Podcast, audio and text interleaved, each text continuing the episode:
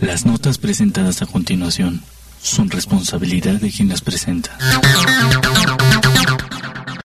Mis queridísimos comanches, es un gusto y un placer volver a verlos por acá como cada viernes, pues hoy es viernes y el cuerpo lo sabe y hoy es viernes y es de territorio comanche. Y pues bueno, es un gusto y un placer como de nueva cuenta. Mi nombre es Vanessa Hernández Rojas y que creen, pues ya está aquí, ya nos acompaña por favor nuestro queridísimo soldado de la democracia, nuestro queridísimo Rod Pichardo. ¿Cómo estás?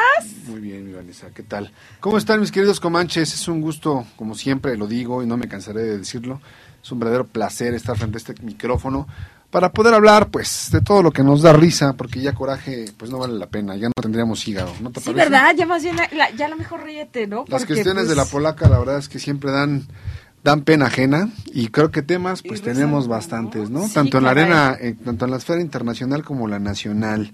Pero pues, ¿qué te parece si, bueno, a mí me gustaría que más o menos les diéramos como un preámbulo a mis queridos comanches de lo que vamos a hablar el día de hoy?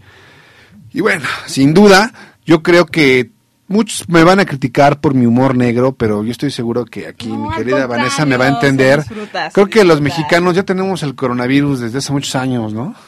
O sea, eso no es de ahorita, yo creo No. que pues, más bien estaban como errados en el término porque... Pero aquí no nos cerramos, La ¿verdad, verdad, Rod? la verdad cuando tú me enviaste el meme del coronavirus, yo no terminaba de entender, o sea, yo entendí que era simplemente la caguama, ¿no?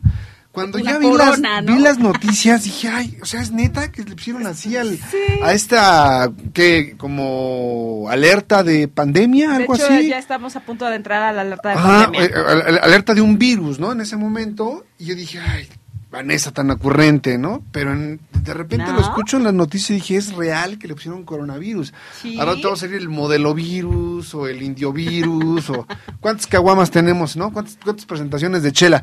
Hasta el momento, digo, podemos bromear, esperemos que no eh, se siga eh, de alguna manera Pues, de expandiendo, el ¿eh? pánico para mucha gente, porque hay gente que sí está muy freak y que de verdad eh, entran en una situación de psicosis colectiva y les da como mucho miedo y dices, a ver, espera, ¿no? A, a- a este momento hay ciertos casos de sospecha, o diría nuestro exsecretario de Gobernación, de sospechosismo, ¿no? Como el buen Santiago Krill, que se aventaba sus, ilustre. sus grandiosos términos, ya ven que los, los políticos les da por inventarse palabras, y esta, Haya sido esta como haya sido. haya sido como haya sido, y el sospechosismo nos indicaba que había un caso que ya fue, eh, digamos, descartado, que En era ya en el estado de Mataulip, Mataulipas, Mataulipas, por favor, es, es. Mataulipas, exacto. Mataulipas, Y hasta, correcto. hasta donde yo escuché, el día de ayer ya se descartó que efectivamente tuviera, pero hay otros cuatro. De hecho, sí, tres en Jalisco y uno más en la Ciudad de México, Es ¿no? correcto. Entonces, pues bueno, es altamente Pero están leve, ¿eh? están en, yo, yo estaba viendo un vocero Están de la Secretaría de. Salud,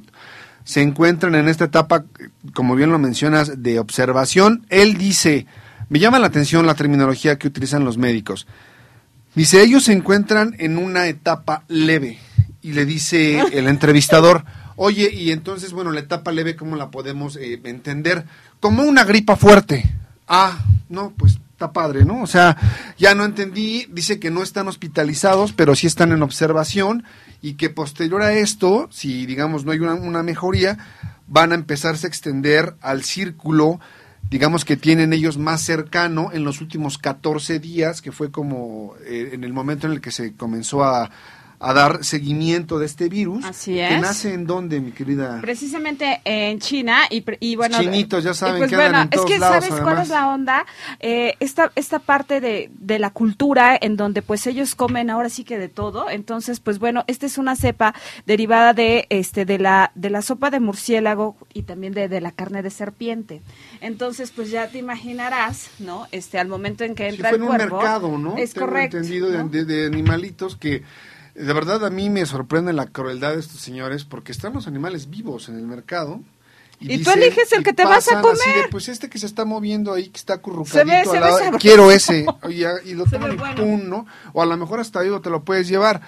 Digo, yo no me alegro, no, no me alegro de lo que le pasa a los chinos, pero por hojaldras les pasa todo lo que les pasa. Porque de verdad comen perro, comen todo, como bien lo mencionas, comen absoluto, no se comen las, no se comen las bacterias en menú porque yo creo que no las pueden ver, pero si pudieran Pero mira, ¿sabes qué? Si se avientan la, del Rey León, ¿no? Este, viscoso pero sabroso, ¿no? sí, no, qué bárbaro. Bueno, ya saben que la Vane siempre se rifa con sus términos bien elegantes. viscoso pero sabroso, papá. Cosita linda. Cosita linda. Entonces, pues hasta el momento solamente tenemos estos cuatro casos, el otro ya se descartó, un profesor del, del, Instituto Politécnico Nacional, un investigador me parece. Así es. Y hasta el momento donde se han reportado más casos de muerte, bueno, no, detectados es allá en China, en el propio país de origen, que son cerca de los 580 y... 500, ¿ya subió? ¿A cuánto subió mi estimado Ado? Dime, 800.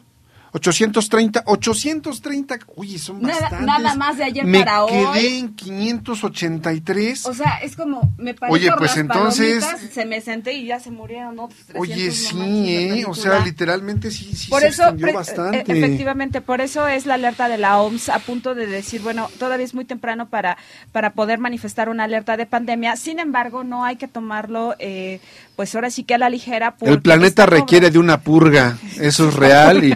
Y si no hay tercera guerra, pues ni modo, tendrá que ser una guerra pero bacteriológica, pues porque pues al final esto va a acabar con muchas vidas. Claro, ¿no? Es, es, recordemos qué fue lo que pasó con el con la influenza H1N1. H1N1. O sea, estuvo súper tremendo, ¿no? Este, yo pensé, decían, eh, platicando precisamente de, del coronavirus y todo esto, decía mi hermana antier, pero dices como lo de la influencia, que fue puro choro. Influenza. No inventes, ¿no? O sea, a mí me dio y es horrible. Es horrible. arde el cuerpo, o sea, de verdad, arde el cuerpo, bueno, ¿no? porque siempre andas cruda, mi querida ah, Vanessa. no, confundas la sintomatología ni engañes a los comanches. Era mi coronavirus. Le digo que ella tiene el coronavirus desde los que, desde los 17, mi Vane, o me fui, o me fui leve. A los 15. A fíjense, desde la secundaria salía a La Habana y se echaba sus caguamas. Entonces, ella ya es inmune a dicho virus, le hace lo que el viento a Juárez. Exacto, se hace A ver, Kawasaki, venga para acá, ¿no? Entonces, venga para acá. y pues así las cosas. Yo, yo, la, yo cuando estaba en el CSH le decía, vamos por unas kiwas, güey. Sí me decía, vamos por unas kiwas, güey, ¿no? O vamos por las banqueteras, ¿no? Ah, las banqueteras son increíbles. Al final, yo creo que es bien rico. Tengo un amigo al que pues nunca escucha el programa porque es un tipo sumamente ocupado y un hombre de negocios, pero bueno. una banquetera, es un brother, es un brother, fíjatelo, así como pequeño paréntesis para tratar de ver con humor el nombre del, del virus, que a lo mejor dirán muchos que no tiene nada de gracioso, yo creo que sí, el mexicano siempre le da la vuelta un poquito y de alguna u otra forma pues hay que verlo para no entrar en pánico, hay que verlo con cierto humor negro que nos caracteriza aquí en territorio comanche, pero pues al final... los mexicanos, de todo, a todos lo encontramos. Es un brother, es un brother que pues la verdad le hizo muy cañón en la vida, es un tipo que iba conmigo en la secundaria, él es actuario, es un tipo que le ha ido increíblemente bien en la vida. Bien. Que trae un carro, un buen carro, ¿no? Y el brother es, vamos por las banqueteras, brother. Como debe y, de y, llega a la casa y, y llega con las caguamas y dices, órale va, un tipo que se codea con altos ejecutivos a nivel internacional, dices, qué rico que al final las banqueteras y la chela es la chela, brother. Seas quien seas y hagas lo que hagas, la chela se sigue disfrutando de la misma manera como en aquellos años mozos cuando estábamos en la prepa. Pero bueno, de aquello un pequeño paréntesis.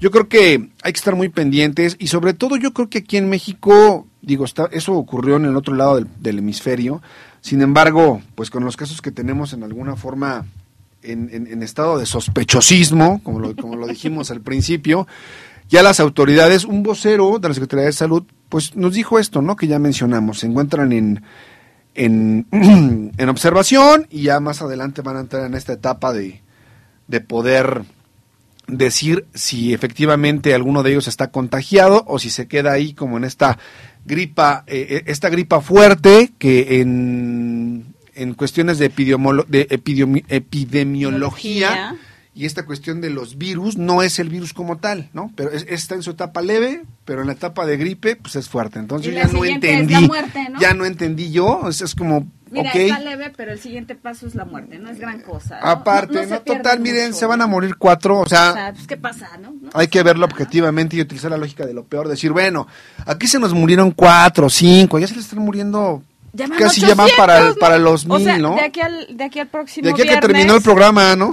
no, y de aquí al otro viernes ya estábamos hablando que esto ya se fue ocho mil, ¿no? No, o sea, estas Entonces, películas, esta- fíjate, estas películas que ve uno de, de, de la guer- Guerra Z. Guerra Mundial Z, todas increíble, estas cosas. sí. Neta, Eso yo sí. dije, "Ay, nos vamos a convertir en zombies, brother. No, aguas con que rato salgan con que ya encontraron la vacuna, porque esa vacuna se va a convertir en Como los que nos va a de- hacer en, de en- en zombies. Soy leyenda.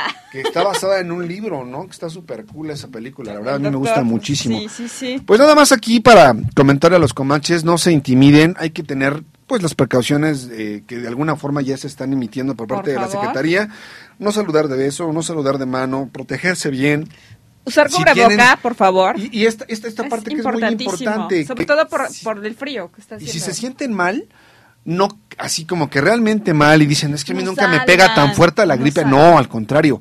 Si realmente se sienten mal y que Ah, digan, es que, oye, como que me pegó muy cañón la gripa, Es no. inmediato al médico. Inmediato vayan a- al- al médico para que ahí puedan diagnosticar. No vayan con el doctor Simio, vayan en todo caso, por favor, ya de manera directa al hospital. Al Si hospital, alguno si de- necesitan atención médica urgente y especializada, ¿no? Claro. Porque el doctor Simio, pues lo que te va a hacer, pues es un médico. Te va a recetar ahí como mil pesos de, de receta, ¿no? y, y todo, y vete a descansar. Y la verdad es que esto Ahí te van a vender tus vitaminas, ¿no? Ah, para, claro, que te, sí, ¿no? para que te Vitamina fortalezca el sistema inmunológico. ¿no? Con hojas de rosa y todo increíble, pero pues la verdad es que, pues... Pues complicado, complicado No. este escenario del, del, del coronavirus. Esperemos que ahí quede, ¿no? En estos casos de sospechosismo.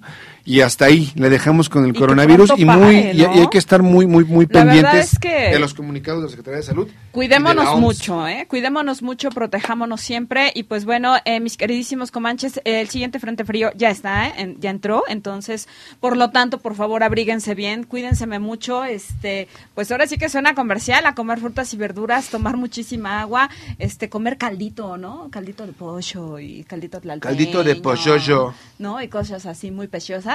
Entonces, pues bueno, este, mis queridísimos comanches, por favor, y pues inviten el café, ¿no? O sea, está Miren, de verdad, a mí me encanta. Se puede echar aquí. hay que- no, no vayan a esas cadenas, eh, digamos, que ya saben a Hay cuáles un me café refiero. de esas de verde con blanco. delicioso. No, vayan a unas que están en Coyoacán, que están súper cool. Las ¿no? del Jarocho. Exacto. Yo no sé si se pueda. Si se Ya, puede, pues, pues si no, ya lo dijo Vanessa, ¿no? Pues al que, final. o sea. A esas cafeterías que son súper ricas y las tortas están deliciosas y los Unos pedacitos de pan, hombre. no manches, ¿Para qué antojas? No? ¿sabes qué? Siempre- Y también un café así de acá bien rico con pan de yema. Ay, Dios mío. qué No, bueno, ya la Vanessa ya se nos está descosiendo. Por favor, regresamos con todo esto y con muchísimo más. No se vayan, por favor, de territorio comanche.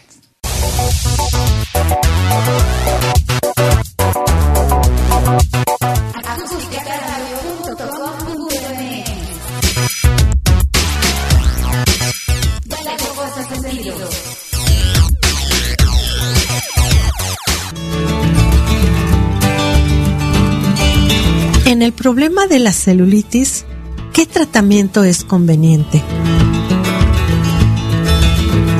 En la actualidad, la tecnología a las profesionales nos brinda una gran variedad de elementos para poder dar un excelente resultado a las personas que acuden con este problema a nuestra clínica.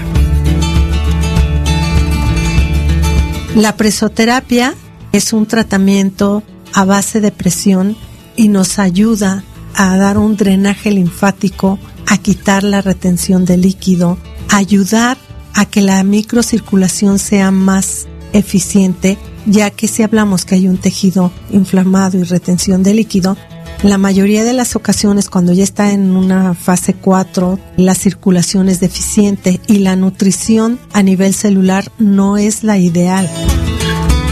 También podemos tomar eh, los beneficios que nos brinda una radiofrecuencia.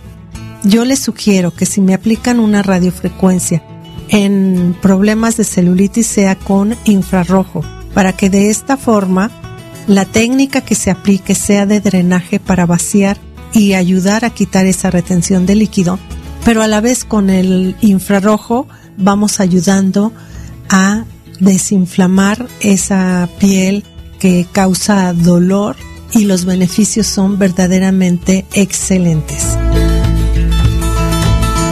También el masaje manual de drenaje linfático, siempre ascendente hacia arriba, eh, haciendo presión, que profesionalmente le llamamos bombeamos, en forma suave. Si es un tratamiento de masaje o de un equipo que es agresivo, no me va a beneficiar, me va a perjudicar. Por eso la importancia de acudir con una persona capacitada para que sepa aplicar este tipo de equipos y sea exactamente en la intensidad que requiere cada una de nosotras. Esto es un consejo de tu amiga Eloísa Amezcua. No te pierdas todos los lunes de 2 a 3 de la tarde Belleza Salud en Armonía aquí en Acústica Radio. Dale voz a tus sentidos.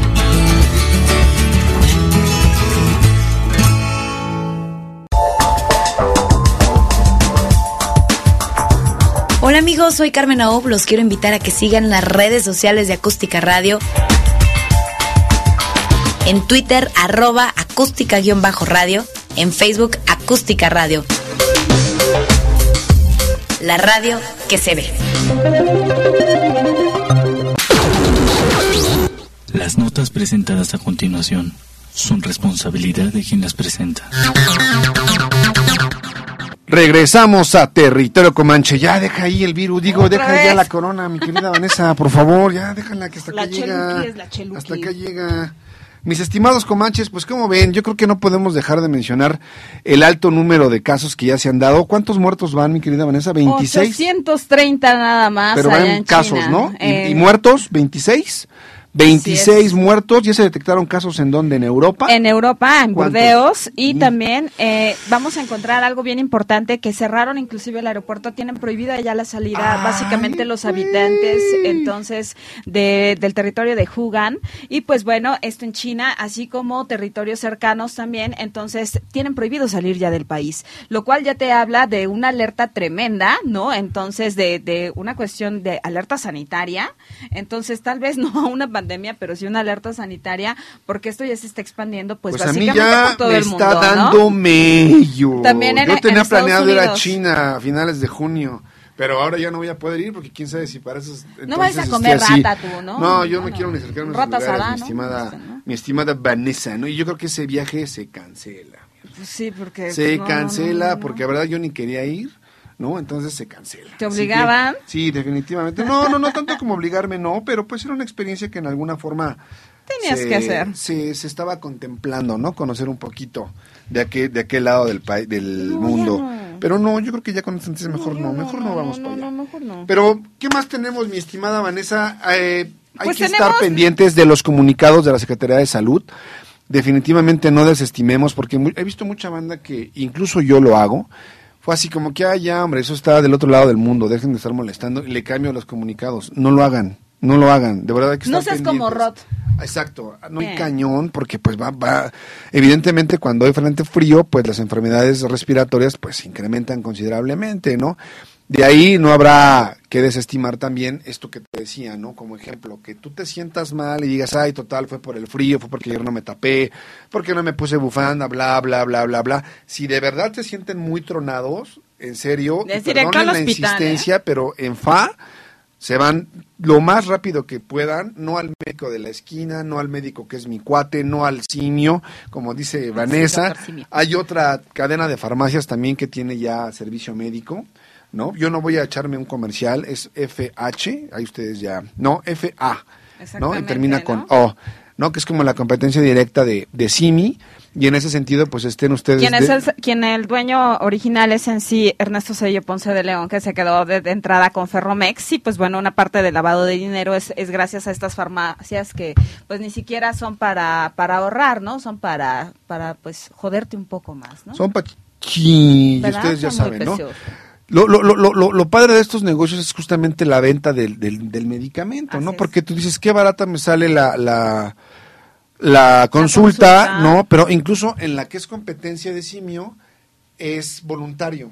O sea, tú tienes que dar lo que tú consideres que le tengas que dar al médico, no hay una cuota establecida y evidentemente pues te la dejan Cayetano con 500, 600 pesos y me estoy yendo barato en puro medicamento, ¿no? Pero bueno, esto obedece a la triste realidad que tienen muchísimos mexicanos al no tener un seguro eh, amplio, Y ¿no? pues, un seguro hecho, médico también, si no, amplio. pues, está en el INSABI, ¿no? el Entonces, Insabi, pero tú, tú realmente le ves buenas expectativas a todo eso, mi querida Vanessa. No, si no, no, hay de- medicamentos de- para cubrir los tratamientos de los niños con cáncer. De hecho, precisamente, O justamente sea, eso, ¿no? Arrancan con Este, el pie izquierdo.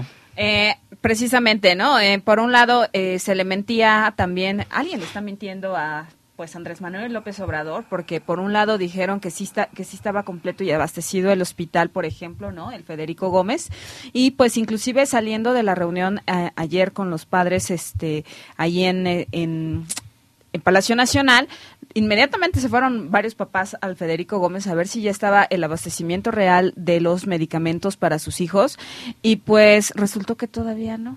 Pese a lo que estaban señalando Y ya en Palacio, ¿no? Hubo Entonces, también un pronunciamiento, es que esta mala costumbre Es que, tengo yo de no de no de no recordar los nombres de los de los que emiten los, los comu- los comunicados, pero estaban diciendo que esta escasez eh, de medicamentos viene desde Europa, desde España, estaban trayendo digamos algunos de los medicamentos para los chicos con cáncer y me parece que los que eran como de alto riesgo estaban entre 10 o 12 chicos y el periodo en el que no se le habían suministrado los medicamentos era cercano a los 8 o 10 días. ¿Qué quiere decir todo esto? Que evidentemente ellos están buscando la, la- la forma de justificarse.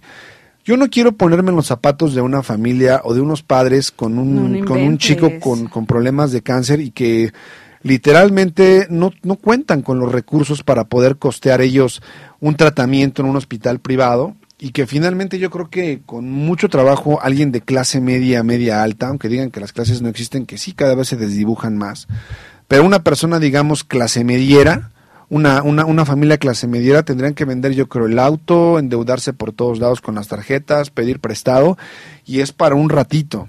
Son, son tratamientos sumamente costosos y que de verdad muchos de ellos, pues desgraciadamente, no la libran, ¿no? Muchos de estos niños, y aún así, estando en un estado tan vulnerable, les están pues restringiendo el medicamento. ¿Será por causas que realmente existe una escasez o que realmente están haciendo Claro. mal los manejos dentro de la Secretaría y que el presidente pues siempre se compromete, ¿no? Creo que la última vez dijo, sí, sí hay medicamento, como dices tú, Es llegaron y dijeron, no, no hay.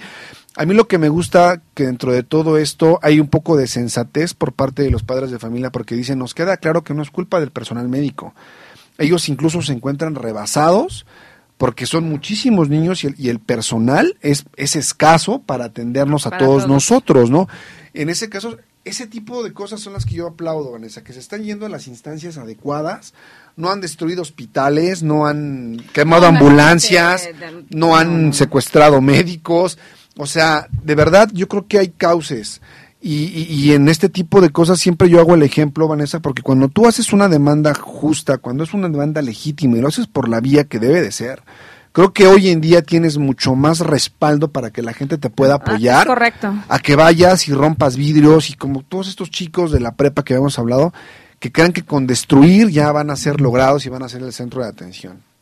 Felicidades por los padres, creo que lo están haciendo de una manera adecuada Pues y es ojalá que, tengan oye, una pronta ante- respuesta. Ante la desesperación de ver que está muriendo tu hijo, o sea, ya Imagínate no- la impotencia, Claro, o sea, imagínate de la hecho, impotencia. Justamente entraron por, primero estuvieron manifestándose eh, por donde entran todos los periodistas a las cinco y media de la mañana ahí en Palacio Nacional, en la calle de Moneda, en Moneda número 13 de, en Moneda número 7 justamente. Por si no sabían, ahí Sí. está el Palacio Nacional y ahí ya les Sí. dijo Vanessa en dónde. Ahí es donde uno entra para poder entrar a mañanera al, al, al salón tesorería y pues bueno, eh, que te atienda básicamente el presidente. Quienes los atendieron pues fue, fue participación ciudadana, posteriormente les dieron entrada y pues bueno, este a pesar de que se les atendió y todo, se les dijo luego, luego, ya están allá, ¿eh? Ah, pues órale, fueron para allá. ¿Y cuál va siendo la sorpresa? Que pues bueno, eh, está cayendo a cuentagotas. Lo que sí es que también hay algo bien importante, porque se van a investigar a todos los funcionarios, tanto de los hospitales, por una razón. Porque también es muy cierto que eh, para amarrar los contratos con grandes farmacéuticas como PISA, que es quien abastece también este medicamento, pues bueno, eh, también están ahora sí que eh, eh, haciendo contratos a precio alzado, una cosa así bien interesante, ¿no? Que en donde pues a lo mejor si si este te costaba 100 pesos, pues básicamente ya por volumen eh, pues podría bajar el precio, sin embargo acá se está aumentando un poco. Entonces, pues ¿para qué? Pues para llevarte una, una pequeña mochada. De por sí ya las farmacéuticas eso, son, ¿no? son, son realmente Las farmacéuticas hoy en Son día tienen un poder, Son monopolios. un poder impresionante porque te pueden retener una vacuna con la mano en la cintura y te la pueden dejar literalmente caer como a ellos se les pegue la gana, ¿no? La ley de la oferta y la demanda también en alguna u otra forma opera en las grandes farmacéuticas. a ellos no les importa si los niños mueren, es un o gran sea, negocio. al final es a mí me pagas el medicamento y si quieres ahí está, pero te cuesta dos pesitos más, más cara, pero eso multiplícalo por millones de, de- de dosis, pues es una cantidad bastante considerable, ¿no?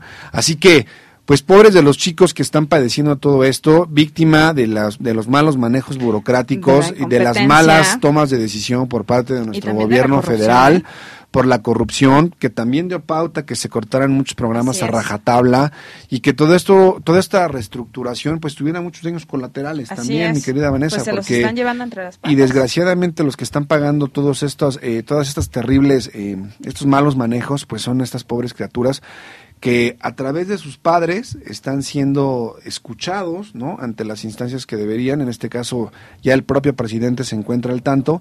Pero bueno, esta, yo la verdad estoy sumamente decepcionado de Andrés Manuel López Obrador. Creo que no hace las cosas ni siquiera de una manera eh, pensante, o sea, como que él piensa que en la mañanera ahí se queda, o no sé si la gente que tiene a su cargo no está haciendo bien la chamba, pero evidentemente esto es un olla express, su legitimidad pues ya no lo va a respaldar tanto, porque al final dices, pues sí, fue el presidente más votado y, y lo que tú gustes y mandes y hubo un cambio de régimen político y se está consol- consolidando su forma de gobierno, pero a través de muchas malas decisiones. Es correcto. El país está literalmente en cuatro palillos y en cualquier momento sí tenemos el peligro de una recesión porque el aspecto económico está, digamos, no me atrevo a decir es que no estamos en peligro, ¿eh? Es que sí, estamos en una en, situación es que sí complicada. estamos en una recesión. Estamos sea, dando programas sociales al por mayor, nos estamos endeudando, no estamos son- generando empleo. O sea, tan es así que son 11 millones de becados en el, en el sistema de, de becas para el bienestar y las prepas y en todo caso para las becas Benito Juárez.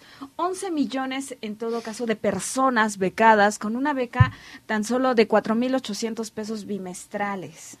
O sea, de verdad. Y aparte, ahorita se suman, por ejemplo, los niños de primaria, los de secundaria y ya también los de preparatoria. Entonces, a los de preparatoria se les da una beca de 800 pesos al mes, 1.600 eh, cada bimestre y también a los chiquitos, o sea, primaria y secundaria. No, no digo que no está bien, sin embargo, no se están generando empleos. O sea, no nos interesaba de nuevo las becas, lo que nos interesa es chambear. O sea, Es que al final, es que al final es como Oye, ¿no? versan estos dichos populares que, que siempre son muy atinados, ¿no? Siempre la, la, la sabiduría eh, del pueblo siempre nos dice muchísimo desde el ámbito de la experiencia, ¿no? No le des el pescado, enséñale a pescar. Literalmente estamos manteniendo gente, ¿no? Que una vez que se les termina el recurso, no te garantiza en lo absoluto que esta gente se vaya a integrar a la población económicamente activa o que en alguna forma puedan ser ellos independientes y montar un, pro- un negocio propio. No se les está capacitando para el trabajo, se les está dando para que puedan estudiar, que muchos de ellos no dudo que lo aprovechen Y y, qué bueno, muchos otros bien. lo están haciendo por recibir la beca.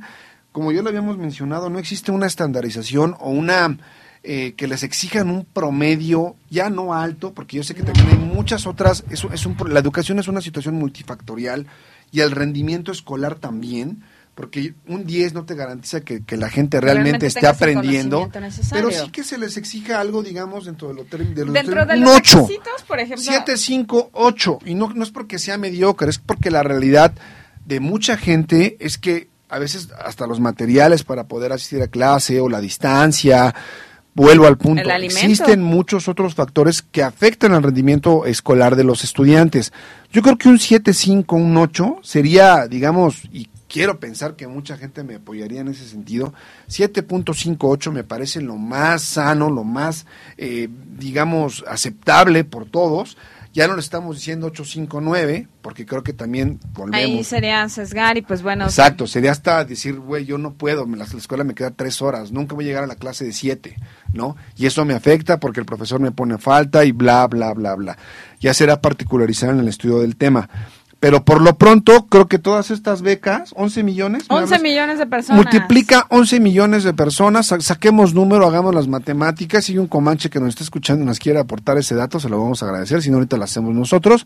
Multipliquen 11 millones de becados por la cantidad que se les otorga de manera bimestral a nivel preparatorio y a nivel primaria y vean la cantidad de dinero que se está derrochando. No, pues no inventes, o sea, simplemente cada bimestre se van 5 mil, eh, 5 mil 28 millones de pesos.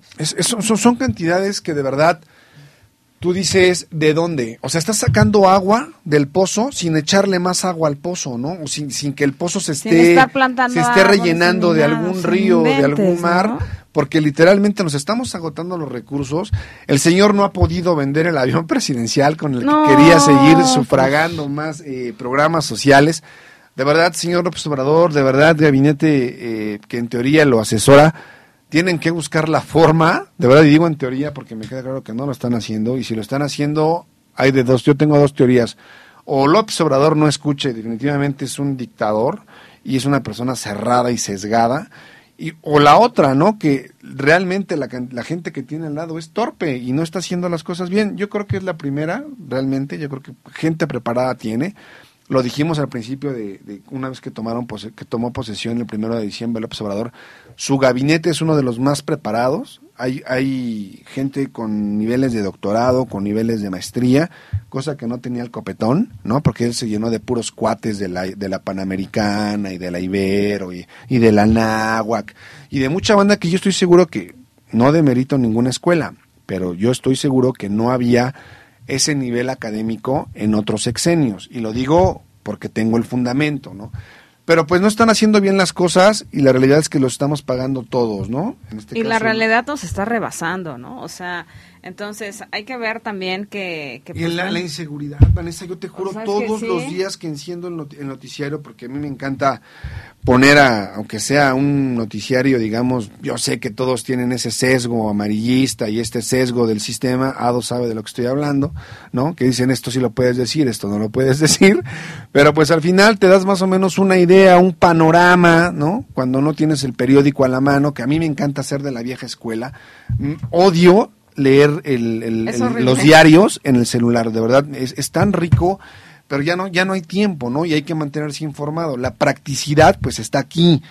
Pero qué rico era, ¿no? Cuando yo poder abrir mi periódico, tomarme un cafecito y estar leyendo, era, era de verdad maravilloso. Pero bueno, eso ya, ya la inmediatez tecnológica, eso es parte del y pasado. la vida te rebasa, De la old school.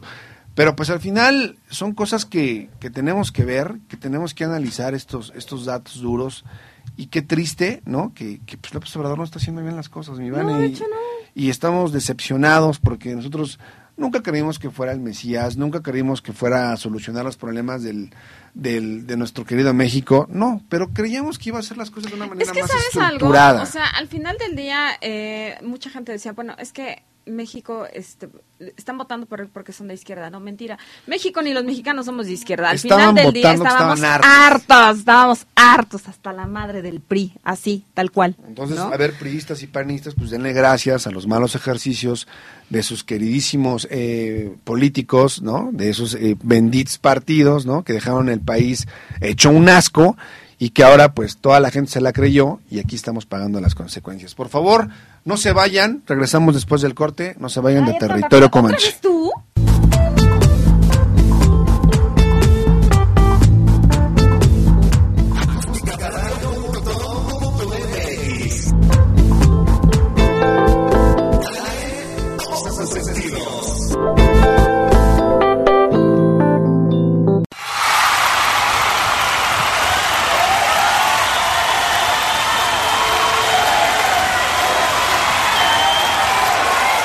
De julio de 1985, Estadio de Wembley, Londres, Inglaterra. Estadio JFK, Filadelfia, Estados Unidos. Con motivo de recaudar fondos a beneficio de los países de África Oriental, se crea un evento sin precedentes, Live Aid, un concierto que uniría al mundo a través de la televisión y la radio. Todas las televisoras afiliadas y participantes de este evento estarían transmitiendo totalmente en vivo lo que sería la recaudación de fondos más grande y sin precedentes en ese momento. Estarían juntando dinero de cuentas bancarias en Londres, de cuentas bancarias en Estados Unidos, de Latinoamérica y al mismo tiempo grandes estrellas, grandes figuras de la música estarían tocando totalmente en vivo. Grupos como Queen, David Bowie, The Rolling Stones, Spano Ballet, Duran Duran, por mencionar solamente algunos, darían lo mejor de sí mismos de manera gratuita para ayudar a esta causa y en algunos casos grupos como YouTube lograrían una fama internacional debido a la proyección que este concierto tendría. Live Aid 1985 sin duda marca un precedente a la música y a la historia de los conciertos. Muchos consideran Live Aid el Woodstock de los 80. Muchos otros lo consideran un evento que marcaría la historia de los festivales actuales de la música. En Acústica Radio estamos contigo y con tu pasado. Frecuencia Retro, martes y jueves a las 4 de la tarde.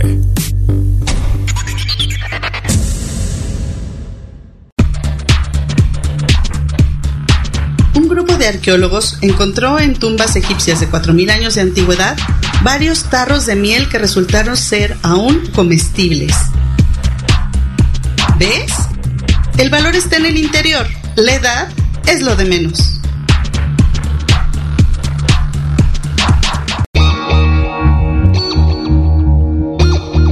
Síguenos en nuestras redes sociales. En Twitter como arroba acústica-radio. En Facebook como acústica radio.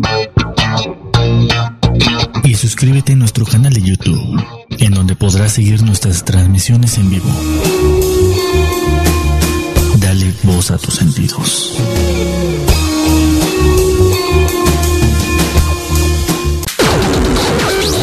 Las notas presentadas a continuación son responsabilidad de quien las presenta. Regresamos a territorio Comanche. Pero bueno, ¿qué les parece si damos un preámbulo en la esfera nacional? ¿No? Porque ya nos, ya nos fuimos hasta China, ya hablamos de todo este De hecho, rollo. ¿sabes qué? Todavía Hablamos de las malas decisiones, porque- pero ¿qué más tenemos con este No inventes, grandiosa pues, 4T? con- No, espérate, antes de que entremos allí, ¿qué crees? Nada más y nada menos. ¿Qué pasó, Algo bien interesante que el pues tenemos el año nuevo chino, no inventen, y de hecho esto es el próximo Seguimos pues de ahí. hecho mañana, o sea, de hecho mañana se celebra el año nuevo chino, lo cual está sumamente grave. Y entonces pues derivado de eso eh, vamos a tener algo bien importante porque estos festejos pues bueno se van a extender hasta Beijing y todo. Y pues bueno eh, China está declarada en alerta y pues bueno, el- están siendo cerradas la gran muralla china eh, para todos los turistas y pues bueno... Los eh, aeropuertos. Los aeropuertos, imagínate, ¿no? Y pues entonces así como tumbas muy famosas eh, y el, el bosque de pagoda eh, y pues bueno, va a estar todo cerrado en aras de pues de cuidar y proteger esta parte, ¿no? Y también el estadio Bears Nets, que fue pues este, sede de los Juegos Olímpicos en 2008, pues bueno, ya cerró precisamente el viernes para evitar más propagación de este terrible virus. Entonces, pues bueno, eh, ahí tenemos esta parte tan tan grave, ¿no? De lo que ya está este aconteciendo y pues bueno, tenemos que, que ser bien precavidos, ¿no? Porque si no, pues ahora sí que se viene Mira, algo yo, yo lo que, ¿no? yo lo que volvemos al punto, o sea, lo que está pasando definitivamente es una situación que no podemos desestimar y que, y que, que entremos en una situación de valemadrismo al estilo mexicano que, que, suele ocurrir. Yo creo que estas, estos eh, pequeños eh, casos que se encuentran en observación son de, a ver, son de, a ver, no estamos ajenos al problema, ¿no? Y de hecho se acaba Puede- de detectar uno ahorita en. Yucatán, o sea, Imagínate, otro. O otro sea, en Yucatán, sí, en Yucatán y ojo, eh, ya con una cepa diferente, eh, Es eh, que se ma- muta, pero adicional rapidísimo, al se muta rapidísimo. Entonces, sí está, sí está grave, ¿no? Entonces, pues ahora sí que, Oye, pues, y, y- y, perdón, me, me gustaría también hablar. ¿Tú sí escuchaste ahora que hubo la, la alerta, la, la prueba de, ¿Sí, ¿Sí la escuchaste? ¿Tú sí la escuchaste? Sí, claro que sí. ¿Y tú sí viste que la banda Sí. hiciera eh, los Sí, ejercicios sí, sí, de- sí. El del día sismo? 20, ¿no? El Sí, lunes sí lo 20 hicieron. a las 11 de la mañana, pues bueno, hubo simulacro de sismo acá en la Ciudad de México, derivado que, pues bueno, ya lo habíamos dicho con anterioridad, vivimos en la mayor zona sísmica de riesgo en el mundo, que pues pertenecemos al, al cinturón de fuego del Pacífico, entonces es una zona sumamente Oye, ¿tú sísmica, tú ¿no? erraste la profesión? ¿Debiste haber sido la que da el clima? ¿O, o- o- o vulcanóloga? O, porque me Yo, encanta ajá, cómo nos habla de las placas tectónicas y, de, y del hemisferio. también, este, también y de da los o, o pudiste haber sido geóloga, una, una, una, Fíjate, una es que cuestión también así. doy- geografía, como no, que, ah, pues con razón. A mí me daba una flojera esa clase en la prepa. No, pero Eh, pues ahorita bueno. sirve de mucho porque uno dice, no manches, ¿no? Hasta Oye, y también me gustaría que habláramos, eh, digamos, ya un poquito más an- eh, a detalle. A ver, cuéntanos, creo, creo que tú no hiciste entonces el ejercicio del sismo. Del, Por eso yo les preguntaba que se lo hicieron, porque yo, digo. la neta, O escuché sea, la te o sea, sísmica yo sabía, yo sabía que era el ejercicio, ¿no? El simulacro, yo decía, ah, sí, qué es padre. que sabes cuál es la bronca. Pero vi que muchos vecinos Esa- sí lo hicieron. Esa parte es sumamente importante, sí hacerlo a pesar de que sepamos que, que es Sí, no, un- no, no, no, no, yo simulacro, estoy- porque en serio, o sea, así pasó el día, eh, el 19 de septiembre de 2017, justamente así pasó, dijeron, ay, sí, ya sonó hace rato, ¿no? Y toma, y muchos, a todo el mundo le valió, la de las 11 de la mañana. Pero es que lo que Pero pasó, cuando eh, llegó a lo- la una lo con que 14, pasó, mi querida Vane, ahora sí, está, nos agarró, pero... Ni en un millón de años lo hubiéramos podido creer. Es como cuando te dicen, no, para que un rayo caiga en el mismo lugar dos veces es prácticamente imposible. ¿Quién sí iba a imaginar que una tragedia se repitiera 20 años después? 32 años 32 después. años después es, es, es, una cosa absolutamente impensable. O sea, tú dijeras en el mismo mes, bueno, ¿no? Pero el mismo día, Y aparte ya nos había temblado antes, el ¿te mismo día, ¿cuántas horas fueron de diferencia? Eso fue a las 7 y algo. El, el A las siete. 7.15 más o menos, Ajá. fue el del 86, 85. Seis horas después, ¿no? O sea, como- o sea, imagínate o sea, quién 32 se años y iba a seis horas después. Imaginar que algo así pudiera. Era, era realmente algo increíble y de película de Steven Spielberg, ¿no? O sea, porque en serio nadie se hubiera imaginado tal cosa. Y a mí nunca se me va a olvidar ese día. Yo venía justamente del programa de Territorio Comanche cuando estábamos en otras, en otras instalaciones. El horario era distinto, fue un martes, obviamente. Y yo, yo venía sobre insurgente, circulando, y repentinamente vi yo tenía el pie sobre el asfalto y les juro que sentí el movimiento sobre mi pie y dije, ay, güey. Y, Y de no repente veo los árboles. Estaba yo exactamente enfrente de la estación, donde hay una, una, una tienda de ropa muy famosa, mi estimado Ado. en el Palacio de Fierro. Ciudad de los Deportes se llama, creo, la, la, la estación de- que, que se encuentra por ahí. Sí, Ciudad de los Deportes. Porque atrásito hay una universidad ahí muy chafa, que no quiero decir, pero ahí he, he llegado a ir. Entonces, en es, es- es ahí, Ciudad de los Deportes. Y está la de, de este lado la tienda. Creo que ya conté esa, esa anécdota al aire, ¿no? De una, de una chava que quería Que aprovechar, que se estaba robando los tenis y que, bueno, el cuerpo de seguridad de dicha tienda, con todo y que estaban en pánico, la detuvieron. A mí me hubieran importado dos pesos los tenis en ese momento. Pero la realidad es que No sí, te imaginabas sí la sí hecatombe que venía, sí era ¿eh? de película, sí era de película, Vanessa, porque toda la gente, como hormiguitas, empezaron a invadir insurgentes. El, había un policía, afortunadamente, en ese cruce, porque me parece que es eje 5. No, ¿cuál es el eje? No, eje 5 es el que está acá adelante, ¿no? Por, Eje por 5 está por la columna del Valle. No, el que está atrásito, Ciudad de los Deportes está atrás. Hay otro eje ahí. Ah, eje el 6. que te lleva a Ángel Urraza. es, es eje 6. Ajá, ese, entonces afortunadamente vi un policía, pero de repente, te lo juro, como película de terror, se empiezan a, empiezan a parpadear los semáforos, se apagan por completo, los carros, la gente se empieza a detener, la gente empieza a bajar, empiezan a inundar, a inundar la avenida de Insurgentes. Yo creo que si no hubiera estado un policía ahí que dentro de todo el, el- el elemento actuó bien, estiró las manos, no entró en pánico, no, no buscó protegerse, se puso en medio el, el policía Si e hizo esto, mueva. detuvo y entonces todos los vehículos eh, dejaron y qué bueno, porque hubiera habido seguramente muertos, Sí, por atropellados, atropellados. ¿no? Por atropellamiento y además hubiera habido hasta accidentes entre Sí, los vehículos, hecho, algunas sí. colisiones porque ninguno se hubiera detenido, ¿no? Entonces, fue de película, yo jamás en ese momento dije, bueno, sí tembló, pero cuando llegué, de repente busco comunicarme a casa porque vi que pues no había estado tan leve y me doy cuenta que no tenía señal. No tenía WhatsApp, no tenía llamadas, no tenía nada. colapsado. Yo afortunadamente tuve la oportunidad, de venir en la moto y llegué rápido, ¿no? Dentro de todo me abrí camino. Llegué seis horas Pero llegué, pero hubo mucha gente que estaba atorada en el metro, atorada en el transporte público, porque las avenidas estaban inundadas por gente, entonces no había forma en la que se pudiera circular en un vehículo. Así y es. de verdad, yo aplaudo, ¿no? Que, que, que este simulacro se haya podido llevar a cabo de buena forma. Oye, aunque ese simulacro, ti sí te mis- encargo, mis- es que ¿no? mira, yo la realidad estaba en la cochera de mi casa, que es al aire libre, ¿no? No había nadie en casa, estaba yo solo. Mi mamá se había ido a desayunar con unas amigas. Mis hermanos no estaban. Estaba, yo me encontraba solo en casa en ese momento. Dijiste, Ma- Maite ¿cómo tampoco estaba. Maite tampoco estaba. Yo me encontraba en la cochera, estaba yo con mis perritos. Y de repente lo escuché, pero yo estaba al aire libre, Vanessa. Yo estaba al aire libre. Afortunadamente mi casa tiene, un, tiene, tiene la cochera pues un poquito amplia. Y dije, bueno, pues si me llegase a tocar aquí el temblor no tendría mayor problema, porque tengo como, y aparte está muy cerca, estaba yo muy cercano a la, a la puerta. Yo dije, cualquier cosa les abro la puerta a mis perros, mis perros no son agresivos, no, no habría ningún problema, les abro y sabes qué, sálganse. Y, y ya, o sea, tal vez por eso no me estresé, porque siento yo que tengo como un panorama controlado. No puede estar yo frente al televisor y, y escuchar la alarma y decir, ah, qué padre, es el simulacro. O sea, no, tampoco, no soy tan Perfecto. irresponsable. No, yo me encontraba al aire libre. Tal vez por eso tengo un poquito de disculpa, ¿no? Pero, pero la realidad es que sí me asomé después. Y pues ya sabes, ¿no? Todos los vecinos sí estaban afuera, los vecinos que tenían mascotas pequeñas las tenían en, en- cargando. Y la gente dije, ah, bueno, qué padre, ¿no? Fue un ejercicio que sí sirvió y que qué bueno que la gente ya esté más Es consciente. que sí, ¿no? o sea, sí nos hace falta cultura cívica y cultura sísmica, porque es, ¿no? Cultura sísmica. No, es que buena. sí, la neta Pues es que protección sí. civil, ¿no? Al final, Sí, sí, sí. sabernos cuidar, tener como muy a la mano la- la- las indicaciones de la autoridad y sobre todo cuando estás en casa, pues tener como muy bien estudiada una ruta de escape, ¿no? Es que correcto. sepas tú por dónde tienes que eh, salir en caso de una emergencia como esta.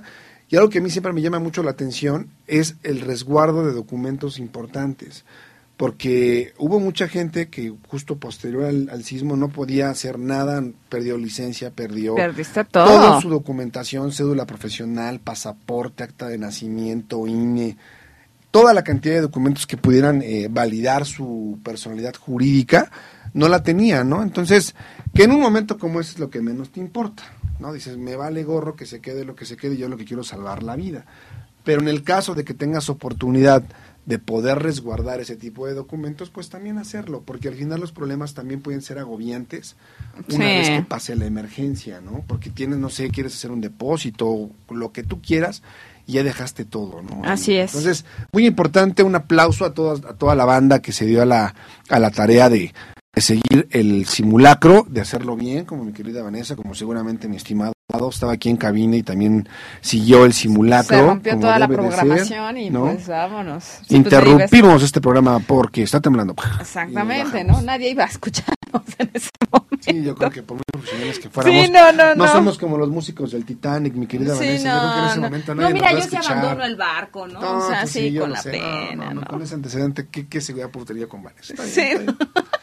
Yo moriría aquí al aire diciendo, bueno, nos vamos. Este, Como reportero en tragedia o en, Sí, o en- ¿no? o en desastre natural.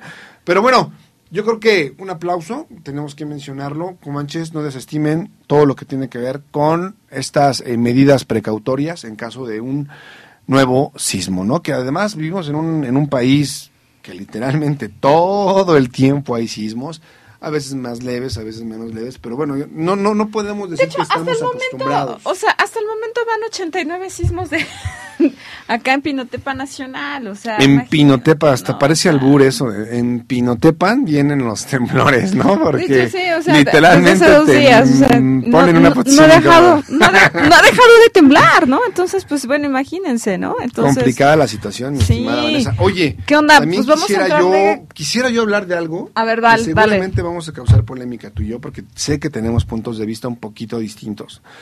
¿Qué opinas tú, mi querida Vanessa, de la actuación de la Guardia Nacional Ah, eso, con esta avalancha de migrantes de la que vamos a tener que hablar después del corte porque, Porque mi estimado Ado ya sacó la máscara de verdugo y ya me dijo o le cortas o te corto Por favor, hablamos de esto después del corte. No se vayan de territorio Comanche. Venga.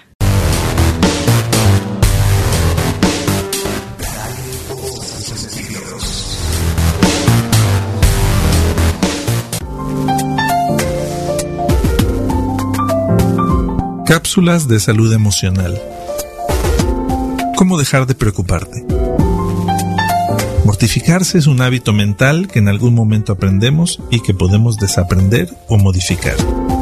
Recaba información sobre los hechos antes de acongojarte o de tomar decisiones. Escribe qué te preocupa, qué puedes hacer al respecto, qué vas a hacer y actúa ya. Evita que pequeñeces se conviertan en grandes mortificaciones. Dale a cada situación su justa medida. Recuerda que un gran porcentaje de lo que tememos no ocurre en la realidad, solo se queda en la fantasía. Pon un tope a tus preocupaciones. Di basta. Recuerda que preocuparte es como montarte en un caballo de madera. No te llevará a ninguna parte.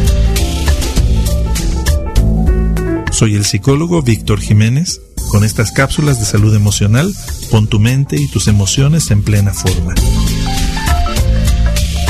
Visita mi página web victorjiménezmx.com.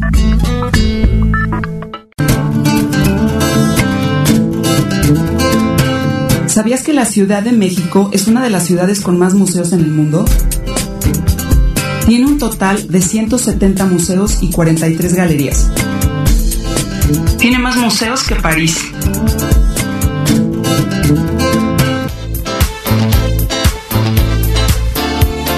¿Sabías que si tu piel es intolerante y sensible y no has encontrado un producto adecuado a tu tipo de piel? En esta época de calor te sugiero algo que está a tu alcance y con verdaderos resultados calmantes y refrescantes. Por la noche, en medio vaso con agua, le puedes aplicar una cucharada de avena, la dejas reposar toda la noche, al día siguiente vas a colarla y la pones en un atomizador y si la pones a enfriar en el refrigerador en esta época de calor, te puedes rociar perfectamente en todo el rostro esta agua de avena y te aseguro que te refresca, no te va a causar ninguna irritación y te quita esas rojeces muy características de este tipo de piel. Esto fue una cápsula de tu amiga Eloisa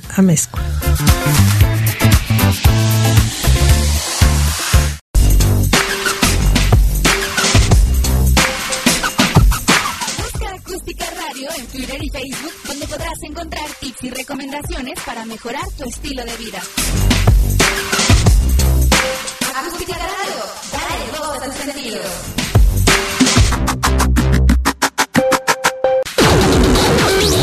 Las notas presentadas a continuación son responsabilidad de quien las presenta. Regresamos a territorio Comanche. Pues como les habíamos comentado antes de irnos a corte, vamos a platicar justamente de la actuación que tuvo la Guardia Nacional allá en nuestra queridísima frontera sur. Hay opiniones muy encontradas respecto a la actuación que se está llevando a cabo en nuestra frontera. Ya existen las declaraciones por parte de la Secretaría de Gobernación, por parte de la Secretaría de Relaciones Exteriores, por parte de algunas eh, de algunas dependencias de, de en el orden internacional.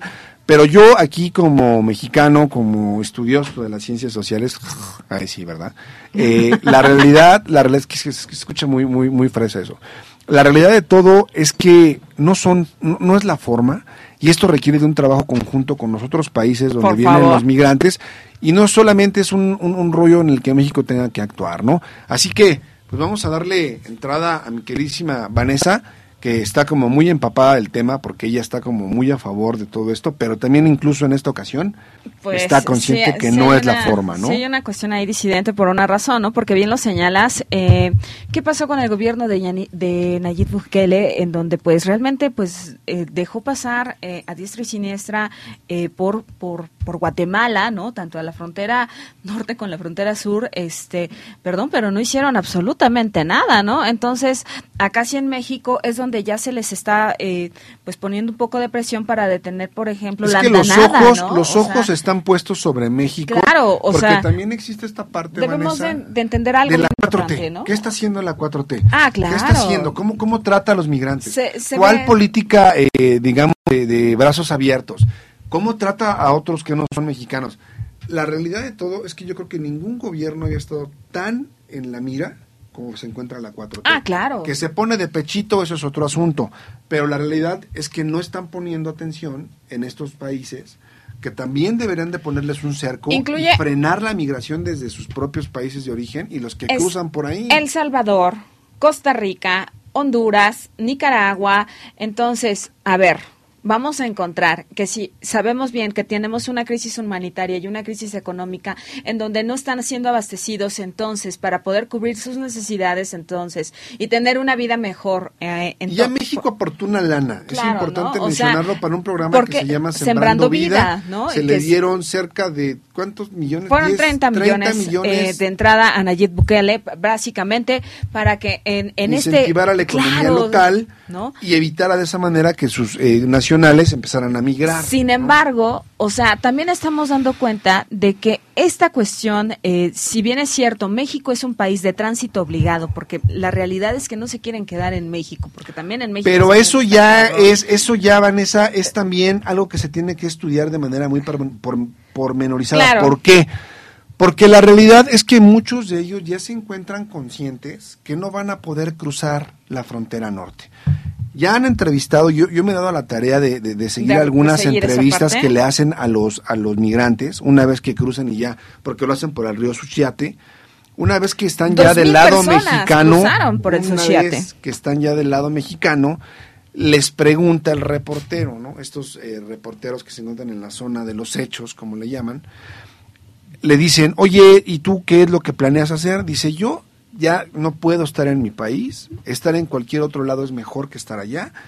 Yo vengo a buscar trabajo a alguna comunidad cercana, pero me pienso quedar en México. Eso va a generar una crisis económica al final del Tú día. estás poniendo en una tablita la economía local. ¿Por qué no están entrando ni uno, ni dos, No. ni tres? ¿De dó- ¿Cómo le das trabajo tú a dos mil personas que en teoría Fueron las que entraron en... en esta última, En esta última, último por el río Suchiate, por ¿eh? llamarle de alguna manera. No, fueron los que cruzaron por el río No digo, pero portazo en el sentido de vulneraron nuestro, nuestros límites territoriales y al final cruzaron la frontera. Y 134 ya fueron repatriados. 134 fueron repatriados y la gente, esta esta parte romántica que yo nunca voy a entender, mis queridísimos mexicanos, compatriotas, comanches, gente con la que yo platico, de verdad, hay que, hay que mencionar las cosas por su nombre y hay que ser objetivos. Por favor. México sí tiene una política de refugio político, como se le dio a Evo Y Morales, también de que asilo. también se, se criticó. Tiene esta, esta, esta parte del derecho internacional de darle cabida ¿no? a, a la gente que pida asilo humanitario, también está esa parte. Pero hay canales legales para que tú puedas permitir la estancia o el cruce de personas que son extranjeras en territorio nacional. Yo no puedo ir a la embaja a la frontera con Francia o con España o con cualquier país del mundo y como no me dejan pasar por vía legal porque no tengo pasaporte, porque no tengo que comer, porque estoy en una situación de riesgo y pretender que porque esa es mi situación no debo yo de seguir unos cier- ciertos trámites de ir y de aventar piedras y de meterme a toda mi familia y ponerme a llorar frente a la cámara y entonces yo toco fibras sensibles y, y los medios me ayudan y a través de las redes sociales criticamos de manera muy somera la actuación de la Guardia Nacional. Se tiene que frenar la migración ilegal. Se tiene que detener a gente que pretende cruzar de manera que no es la correcta y que muchos de ellos están... A ver, dime, si tú vives en Honduras, vamos a poner, o yo vivo en Guatemala, ¿tú crees que yo tengo esperanzas de que voy a cruzar la frontera norte? No, o sea, no, es ahorita- una muralla ahorita- ahora, ahora está blindado, ha, ha disminuido cerca de un 40% la migración en la frontera norte por todo lo que se ha hecho. El muro ahora sí está blindado, Vanessa. Sí, sí, sí, o sea, está vigilado las 24 horas del día, este, el ejército estadounidense dispara también, la, patrulla fronteriza lo hace, ¿no? O sea, entonces, pues bien, eh, lo que están defendiendo también detrás es, su economía y toda esta política encarnizada que tiene también derivado del discurso de Donald Trump. Entonces, pues bueno, eh, hoy día vamos a encontrar que esto está, está siendo tan tremendo que, pues bueno, también es muy cierto lo que está señalando, ¿no? Debemos de, de, de hacerlo de como pues con una forma pacífica, ¿no? Respetando las leyes, evidentemente, de otros países, porque estás entrando a otra casa, ¿no? Entonces, por lo tanto, tienes que ser responsable de tus actos, ¿no? Y entonces, ante eso, pues también solicitar el permiso correspondiente para poder pasar o para poder cruzar, por una razón, porque tampoco en México te puedes quedar, ¿no? O sea, mencionaste algo bien importante y que nos sirve como ejemplo. Tú eres mi amiga, ¿no? Pero yo no puedo llegar a tu casa a patearte la puerta y a romperte las ventanas porque te pues estoy pidiendo que me dejes entrar y tú a lo mejor en ese momento pues tienes visitas o me dices, ¿sabes qué, brother? Pues es que la verdad, pues sí, somos pues amigos y todo, pero la realidad es que no puedo dejarte quedar en mi casa porque no tengo dónde, o sea, neta, no tengo dónde darte asilo, o sea, no es mala onda, ¿no? Y yo llego y te exijo, no, a mí me abres la puerta y me dejas entrar y me dejas quedarme en la sala y donde sea porque tú tienes que ser eh, humana y dejarme entrar. A ver, espérame, no. Darme todas las condiciones precisamente para mi estadía, ¿no? Desde cubrir, por ejemplo, alimentos, desde cubrir vigilancia para que el cruce sea seguro. En todo caso, se, también se están destinando recursos para que precisamente esto se dé, ¿no? Así como también las caravanas de, eh, de la Comisión Nacional de Derechos Humanos que los acompañan para vigilar que también no haya abusos de parte de las autoridades mexicanas en contra de, de los derechos humanos de las personas, ¿no? Entonces, eh, ante eso, pues estamos viendo que se están destinando grandes recursos también eh, para poder detener también lo que está comandado por Donald Trump. Entonces, eh, sin embargo, insisto, que se le esté dejando solo a México en, en esta tarea también es algo que hay que señalar. O sea, insisto, ni siquiera en Guatemala, ni siquiera en Belice se les está... Eh, pues realmente no, no están haciendo nada ellos también en sus fronteras como para poder detener este flujo migratorio y que simplemente pasaron como Juan por su casa y nadie se les nadie les dijo nada, ¿no? Entonces hay una falta también de solidaridad y también de una falta de responsabilidad de estos países hermanos en donde esta tarea va en conjunto y no solamente es tarea de México. Entonces, y tampoco se va a solucionar con otros 30 o 50 millones de dólares para eh, para sembrando vidas, o sea, no va por no, y que al final, al final México, como siempre, lo hizo de la manera equivocada, porque México da, otorga este apoyo económico sin, digamos, formar parte de la distribución de dicho recurso. De tal manera que se le dio total y absoluta libertad al gobierno de Guatemala para que él, eh, digamos, decida, porque argumentan respeto a la soberanía nacional, y que en ese sentido pues México no va a intervenir, que confiaba en las autoridades de aquel país para que ellos pudieran incentivar esa economía local. Yo creo que desde ahí parte un enorme error porque sabemos perfectamente que el dinero ciega y que el dinero y que bueno dice, no, te salgas, no te salgas de Guatemala para irte a Guatepeor pero la realidad es que sí somos el hermano mayor de Latinoamérica y que si nosotros la estamos pasando mal, evidentemente la están pasando mucho peor en algunos otros estados, del, en algunos otros países de Latinoamérica, ¿no?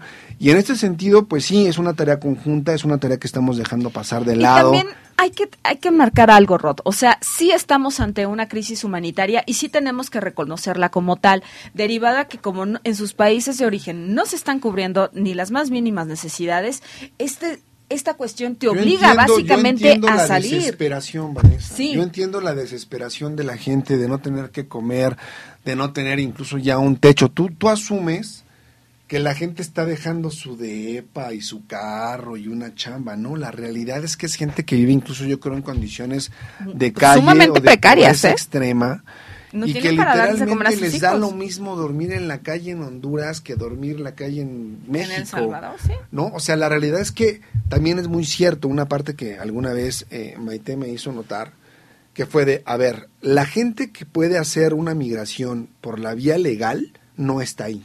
Ah, no, claro. La gente que puede pagar un pasaporte, la gente que puede costear un viaje. El boleto del avión, simplemente. No está ahí. O sea, es gente, es como si tú te fueras a ver estos, eh, estas ciudades de cartón que tenemos en México. O estas, estas, estas eh, vecindades. Tú dices, pues ese brother no se va a ir a tramitar un pasaporte, a, a tener una cuenta bancaria para poder tramitar una visa para poder ingresar a Estados Unidos. soñando, o sea, literalmente es, es un sueño, ¿no? Entonces, yo creo que el que tú digas, México tiene la obligación de ayudar, yo creo que no es la obligación, que México tienda a ser solidario Es otra cosa. y que México busque a través de acuerdos de cooperación internacional con otros países una solución al problema es lo que políticamente corresponde. Pero México tampoco tiene la obligación, como no la tiene ningún país, Vanessa, de recibir de forma masiva por una crisis humanitaria, como bien lo mencionas, pero México ni siquiera tiene las No condiciones. somos responsables de Ni ello. siquiera tiene las condiciones, Vanessa, para que tú digas, no hay problema, yo puedo Pásenle, darle ¿no? cabida a- al país entero si gustan, puedo darles trabajo, puedo darles eh, manutención por un año en lo que se establece. No tenemos las condiciones, no somos un país primermundista. En México hay más de 50 millones de pobres, tenemos nuestros propios problemas.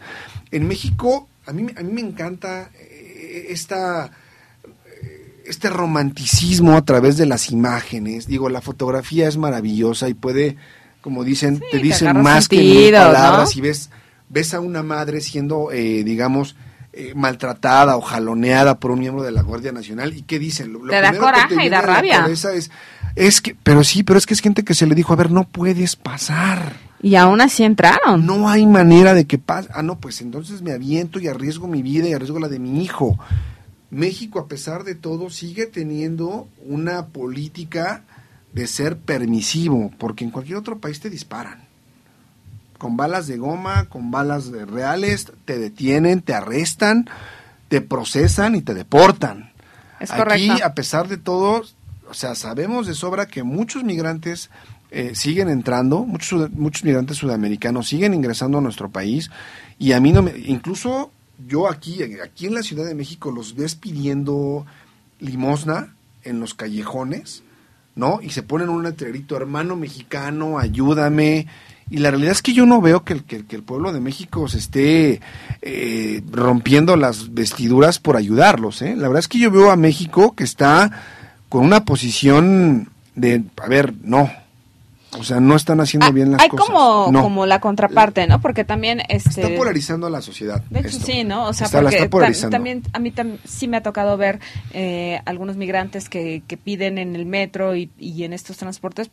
La gente sí hay, hay quien sí apoya y hay quienes de plano no, ¿no? O- o- y simplemente hay otros que dicen, bueno, la neta es que ni para mí me alcanza, ¿no? O sea, o no traigo, si te doy estos últimos cinco pesos, pues, híjole, representan cinco pesos, pero de tortillas y eran para mi, fa- para mí y mi familia, ¿no? Entonces, ya es que, es que, es que, es que, es que al final el Estado mexicano tiene que velar primero por los suyos, los- Vanessa. Siempre. Porque nosotros estamos pagando impuestos y te estás sometiendo a un régimen normativo, ¿no? Así es. Para que tú tengas el derecho a ciertos servicios públicos. O sea, el Estado no te regala nada, o sea, es dinero de nosotros que se emplea en lo que teóricamente necesitas, que se chingan la lana, que, que hay mucho, eh, que elevan los costos, eso ya lo sabemos sobradamente.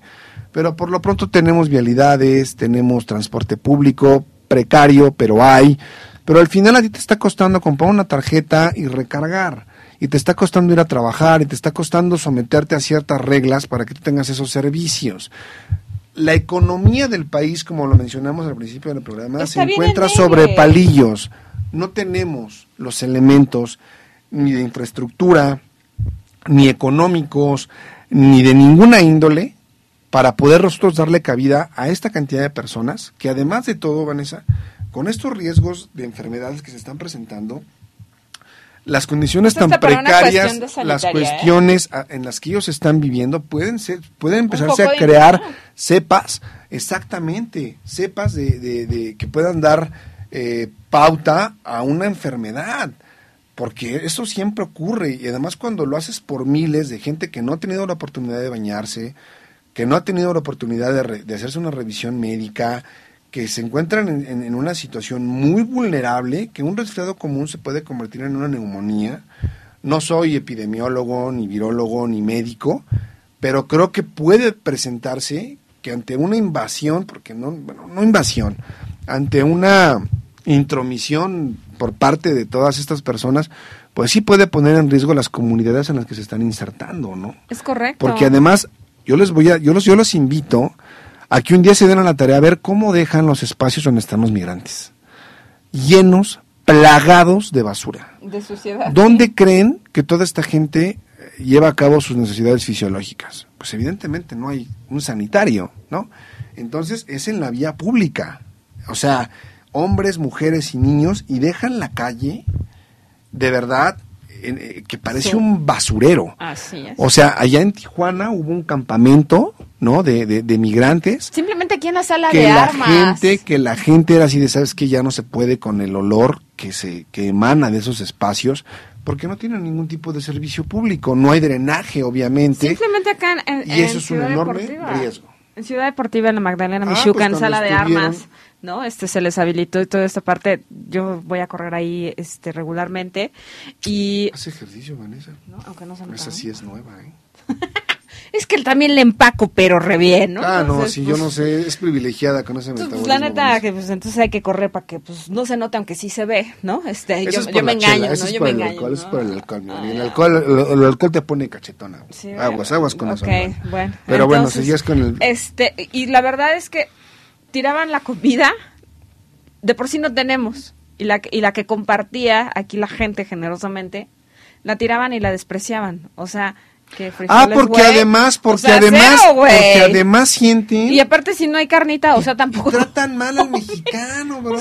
tratan mal al mexicano. Quítense esta idea romántica. Y lo peor de todo, o sea, yo Qué decía... bueno que lo viste. O sea, desperdiciando el agua a diestra y siniestra y tenemos una grave crisis de agua en la Ciudad de México. Ah, pero voy a, voy, a, poner una foto en Twitter de un niño llorando con la mamá fuera de la casa de campaña y entonces todo el mundo le va a dar like y todo el mundo va a decir, O ay, sea, pobrecitos. sí. Va a decir, pues sí, Vanessa, pero es que ese es el problema del- de, nuestra sociedad. Pero cuando los ves, o sea, guiamos- dices, a ver, aguanta, ¿no? Porque, insisto, ¿no? Se les destinó recursos, se les destinó este alimentación, se les destinó también, ahora sí que seguridad y vigilancia eh, para que estuvieran bien en, en esta cuestión de crisis humanitaria. Dijimos, bueno, pues va, vamos a ser solidarios.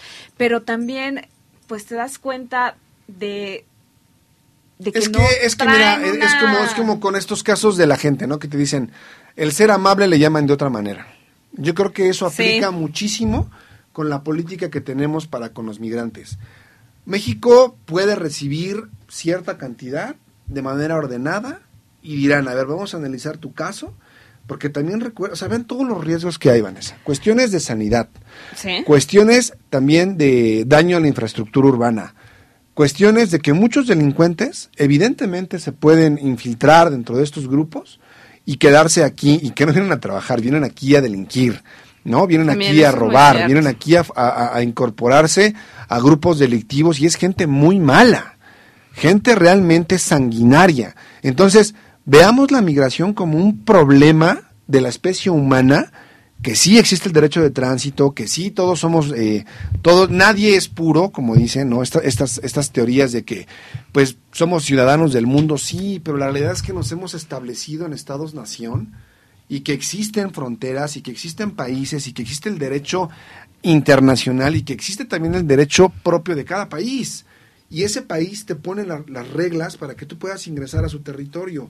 Y si tú no cumples con ninguno de los requisitos, el país con la mano en la cintura y apegado a derecho, te, Te puede vas. decir, no entras. Te vas, o sea, No entras. no eres bienvenido. Mira, cuando yo fui a Europa, Vanessa, cuando tuve la oportunidad de estar en París, la realidad es que en el, en el metro, Ado, hay como redadas así de este tamaño. ¿Por qué? Tú allá pagas el metro, y fíjense nada más, el metro no es, allá no es, pero ni remotamente como aquí. Aquí tú pagas un boleto y te puedes pasear por las líneas del metro todo el día. ¿No? Que hay gente que a lo mejor hasta se va a dormir y hay China, ahora me regreso. No. Allá tu boleto, que cuesta, ay, ya no me acuerdo, creo que cuatro, Cinco euros, ¿no? cuatro, cuatro o cinco euros, te dura media hora. tienes 30 minutos Tú sabrás para dónde poder jalas. ocupar ese boleto. Si tú en ese, en, ese periodo no, no te trasladaste a donde tenías que y dices, ay, se me hace fácil y me regreso, donde te, literal, donde te toque un retén y te digan, dame tu boleto, tú no tienes, o sea, te, te bloquean por completo el paso, unos hombres con chaleco naranja, traen una maquinita que es como un escáner, te piden el boleto y lo pasan. Y literal, si aparece una luz verde y dice pip, te dan chance de entrar, si no te detienen. Y seas turista o seas nacional, te detienen. Y si eres turista te dicen, hay de dos. Si no tienes para pagar, me das en este momento tu pasaporte. pasaporte. Tu pasaporte voy a anotar tu número de pasaporte y te voy a levantar una multa. Si tú no la puedes pagar, tú dices no pasa nada, no, eso se queda registrado, por supuesto que se queda registrado. Y si dices, no, pues sí, sí traigo, ok, dame tu tarjeta de crédito. Y como aquí, en lo- los cuando te detienen los de la grúa que ya traen su, su terminal, Terminal. así tú tienes que pagar una multa. ¿Cuánto te gusta, Vanessa? Nada más unos 35 do- euros, ¿no? 28 euros Sí, no más. en el metro. Sí, pues sí. Y ese mismo boleto te lleva acá, a ¿no? las terminales, a las terminales, eh, a una terminal aeroportuaria, es decir, te lleva al aeropuerto. Ese boleto te cuesta 11 euros. Mucha gente que quiere pasarse de lista, dice, pues me compro el normal y puedes pasar por los torniquetes hacia el tren, pero ahí pasa exactamente lo mismo, donde te caigan Pero hay de ti. donde te caigan te multan. Entonces, yo no puedo llegar a, a ese país y decir, pues no te voy a dar ni mi pasaporte, ni te voy a dar mi, mi tarjeta porque no tengo dinero y me vas a dejar pasar. Van a decir, a ver, No, papá, tú no pones las reglas. Tú estás visitando mi país, el que pone las reglas soy yo. Es Porque yo te estoy dejando pasar a mi país. O sea, tú no me vas a... A ver, o sea, entonces pasas y ya, nada más porque eres tú. Pues no, o sea, les pongo un Se ejemplo bien cosas, sencillito, bien sencillito, así de, así bien, bien elemental, ¿no? Es un ejemplo muy elemental, hasta burdo si quieren, ¿no? Pero esa es la realidad. Si tú quieres entrar a un país, lo haces por la vía que es. Y si no, brother, pues lo siento. México no está obligado a recibirte ni a recibir a toda tu gente que vienes a lo mejor con la ver. mamá, con la hermana, con el tío, con el niño. Y que entonces la gente ya, porque subieron una foto muy mona, sí enternece, como bien lo menciona, sí te quedas con esa eh, este Te dolor, mueve, ¿no? Te este, este dolor de decir qué malo está pasando esta gente, pero también veamos todo lo que hay detrás, ¿no? Toda la cuestión de la seguridad, toda la cuestión de la sanidad, toda la cuestión de que ponen en riesgo la economía local, Es correcto. que no es cierto que van a Estados Unidos muchos de ellos, ellos ya pretenden insertarse en Chiapas, en Yucatán, en Quintana Roo, porque Cancún es, es eh, una zona turística y no hay ninguna diferencia, hay hasta güeyes más blancos que los mexicanos, el, el- el mexicano con el resto En de Campeche, Latinoamérica se ven iguales. O sea, se aprenden el primos. himno, se aprenden el himno y se compran una, una, un INE falso y pasan por mexicanos. Aparte, como si conseguir un INE falso fuera la este, Fuera tan difícil, ¿no? O sea, te, te cobran una lana y ya tienes. Se aprenden dos, tres datos, saben cómo opera migración y se insertan. Entonces, hay que poner mucha atención en todo esto. Pero por favor, es un tema delicado, es un tema interesante. Vamos a seguir platicando del mismo. Después del corte, no se vayan de territorio Comanche.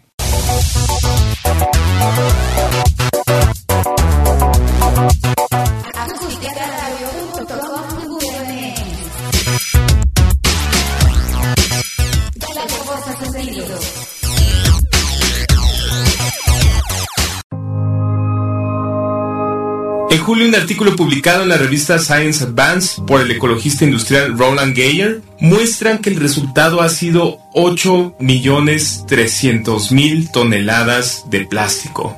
De ese número, unas 6.300.000 toneladas se han ido a residuos y se encuentran en parte de vertederos en el entorno natural. Esta gran cantidad de desechos fue impulsada por la vida moderna, donde el plástico se usa para muchos artículos desechables o de uso único, desde botellas de bebidas y pañales hasta cubertería y bastoncillos de algodón. Las botellas de bebidas son uno de los tipos más comunes de desechos plásticos. En 2016 se vendieron alrededor de 480 mil millones de botellas de plástico en todo el mundo, es decir, un millón de botellas por minuto. ¿Pero por qué el plástico es tan dañino para la vida marina? Para las aves marinas y criaturas del mar, más grandes como tortugas, delfines y focas, el peligro surge por enredarse en bolsas de plástico y otros desechos. Las tortugas no pueden distinguir entre bolsas de plástico y medusas que pueden ser parte de su dieta. Las bolsas de plástico, una vez que se consumen, causan bloqueos internos y generalmente provocan la muerte. Pedazos de plástico más grandes también pueden dañar a los sistemas digestivos de las aves y ballenas. Moderar el exceso de consumo nos va a ayudar a mantener un planeta mucho más estable y un ecosistema sustentable para las futuras generaciones. En Acústica Radio estamos preocupados por el legado que dejamos a las futuras generaciones. Acústica Radio, dale voz a tus sentidos.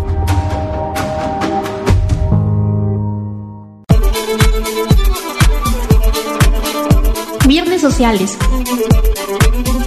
espacio para el arte, música independiente y nuevos emprendedores. Escúchanos todos los viernes a las 6 de la tarde por Acústica Radio. Dale voz a tus sentidos.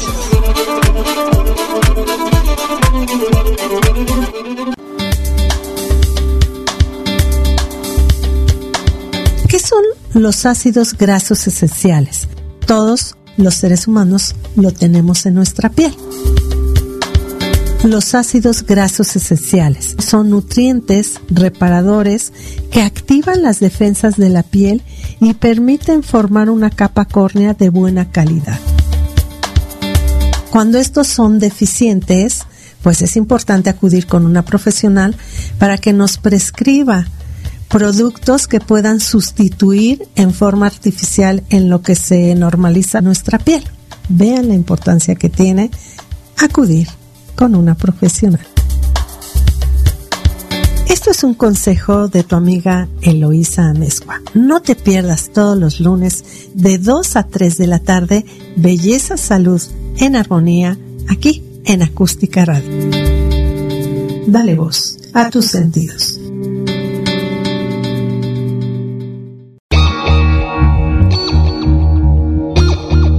Síguenos en nuestras redes sociales. Twitter como arroba acústica-radio. En Facebook como acústica radio. Y suscríbete a nuestro canal de YouTube, en donde podrás seguir nuestras transmisiones en vivo. Dale voz a tus sentidos.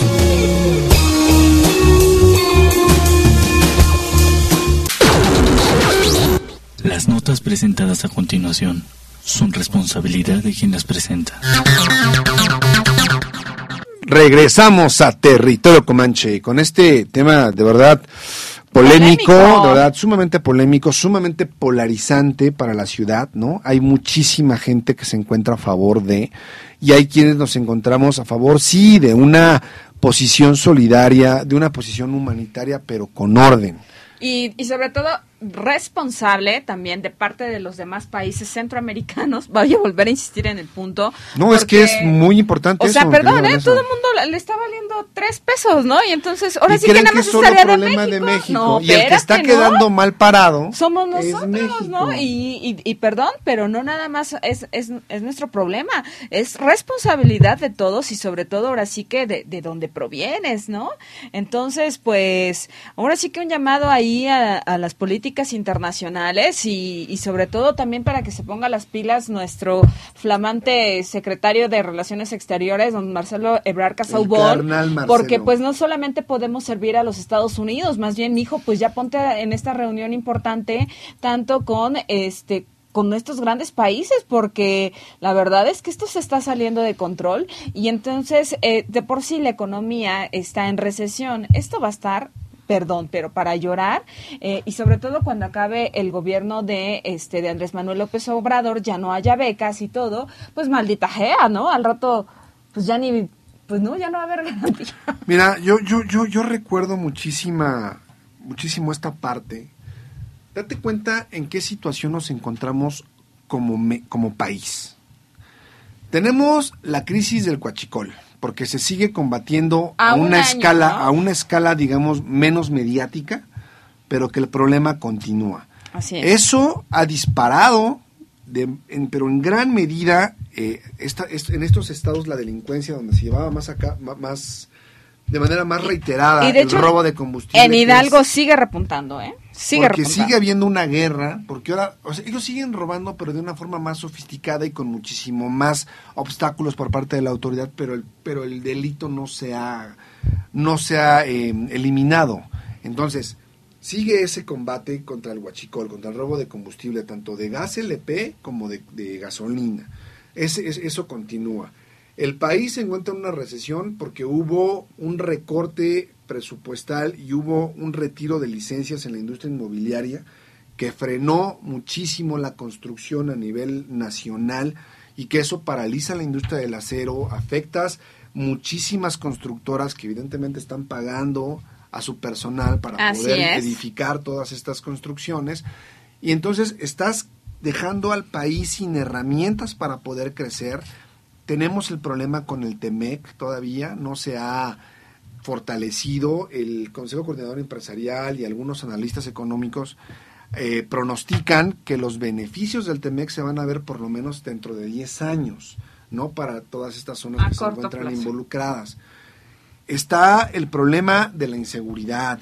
Todos los días hay muertes violentas en el territorio nacional ya antes era exclusivo de Mataulipas, de Sonora, de Chihuahua. No, espérate, Guanajuato simplemente está Guanajuato, Guanajuato que en teoría era un, estado tranquilo, Veracruz, Vanessa. Por Dios, eh, Veracruz, Estados de la República en los que no había nunca un repunte de delincuentes. Como decíamos antes, ¿no? ¿Sabes qué? Me voy a me voy a provincia, quiero una vida más tranquila, algo más estable y hoy día no ni más, ¿no? Allá, nos van a matar. Ahora lo que menos quieres es, es acercarte, ¿no? O sea, Guadalajara está incontrolable, ¿no? O sea, este, el cártel de Jalisco Nueva Generación tú, con una economía empobrecida, con un país próximo a la recesión, con la inseguridad a la alza, dando becas al por mayor, sin generar empleo, y así pretendes tú darle cabida a mucha gente de otro país que no tiene ni siquiera, eh, digamos, los elementos para que tú puedas censarla saber a dónde va, de qué va a ser. O sea, va, de nuevo. Eh, Bukele eh, en Guatemala ni siquiera pidieron documentos para que pasaran. A nadie le pidieron sus papeles para decir, ¿y tú quién eres? ¿A dónde vas? al final del día. Nada. Al final del día, al final del día fue, pues pásale por aquí total te van a detener en México. ¿Y sabes qué? Y de por sí estamos jodidos aquí, aquí ya ni, ni, siquiera le vamos a entrar en este rollo de, de vigilarlos, ni siquiera le vamos a entrar en este rollo de, este, de alimentarlos, de crearles albergues móviles para que puedan pasar la noche o eh, estas cuestiones básicas. A ellos les valió tal cual, ¿eh? Y entonces fue así de, por sus medios como puedan pasar y adelante, ¿no? Este se les agradece la economía que pueden llegar a dejar acá por el hecho de eh, reactivar la economía local por donde pasaron, ¿no? Si es que comieron algo, si no, y pues nada más, ¿no? Y entonces, pues bueno, ¿no? Mira, a mí, a mí, a mí me llama mucho de la, falta de responsabilidad y la falta de respeto que hay de parte de la comunidad internacional, ¿no? Pero a mí me llama mucho la atención, por ejemplo, el posicionamiento que ha tenido Porfirio Muñoz Ledo, Ah, claro. Respecto a la actuación de la Guardia Nacional, donde él afirma que prácticamente parece una política de Estado, el freno o el cese de, de los migrantes en la frontera sur. Pero yo creo que más allá de todo eso, la realidad es que ya lo hemos venido hablando en este programa, o sea, requiere de una migración ordenada. Hay una crisis muy fuerte dentro de Morena donde ya existen críticas muy serias de parte de cómo está llevando a cabo esta política migratoria. Volvemos, hay quien está a favor, hay quien está en contra. Yo creo que Porfirio Muñoz Ledo, para mí, para empezar, es un camaleón político, siempre está donde le conviene. Tremendo el y hombre. en este sentido ha marcado ciertas diferencias ¿no? En, en, la, en la política que está manejando López Obrador. Y en este caso en particular, él está diciendo que pues están agrediendo a los migrantes y que no se les están respetando sus derechos más elementales como el derecho de libre tránsito y la atención que debe otorgar eh, México. Está muy padre porque así quedas muy bien, ¿no? Con la gente que está a favor, pero la realidad es que yo creo que a ellos como políticos se les olvida el contexto en el que se desenvuelven todas estas situaciones de migración ilegal, todas estas eh, ondas masivas de gente que está llegando y que pretende buscar ayuda y que yo no estoy poniendo en tela de duda su desesperación, sus ganas de progresar. Yo no dudo que mucha gente tenga ganas de trabajar, de hacerlo de una manera honesta, de insertarse en una economía que ya no sea la de su propio país porque no tiene las condiciones. Yo no dudo, yo no dudo en la buena voluntad que pueda existir entre mucha gente de, que está que se ve en la necesidad. Claro. Donde dices, yo no tengo absolutamente nada que perder.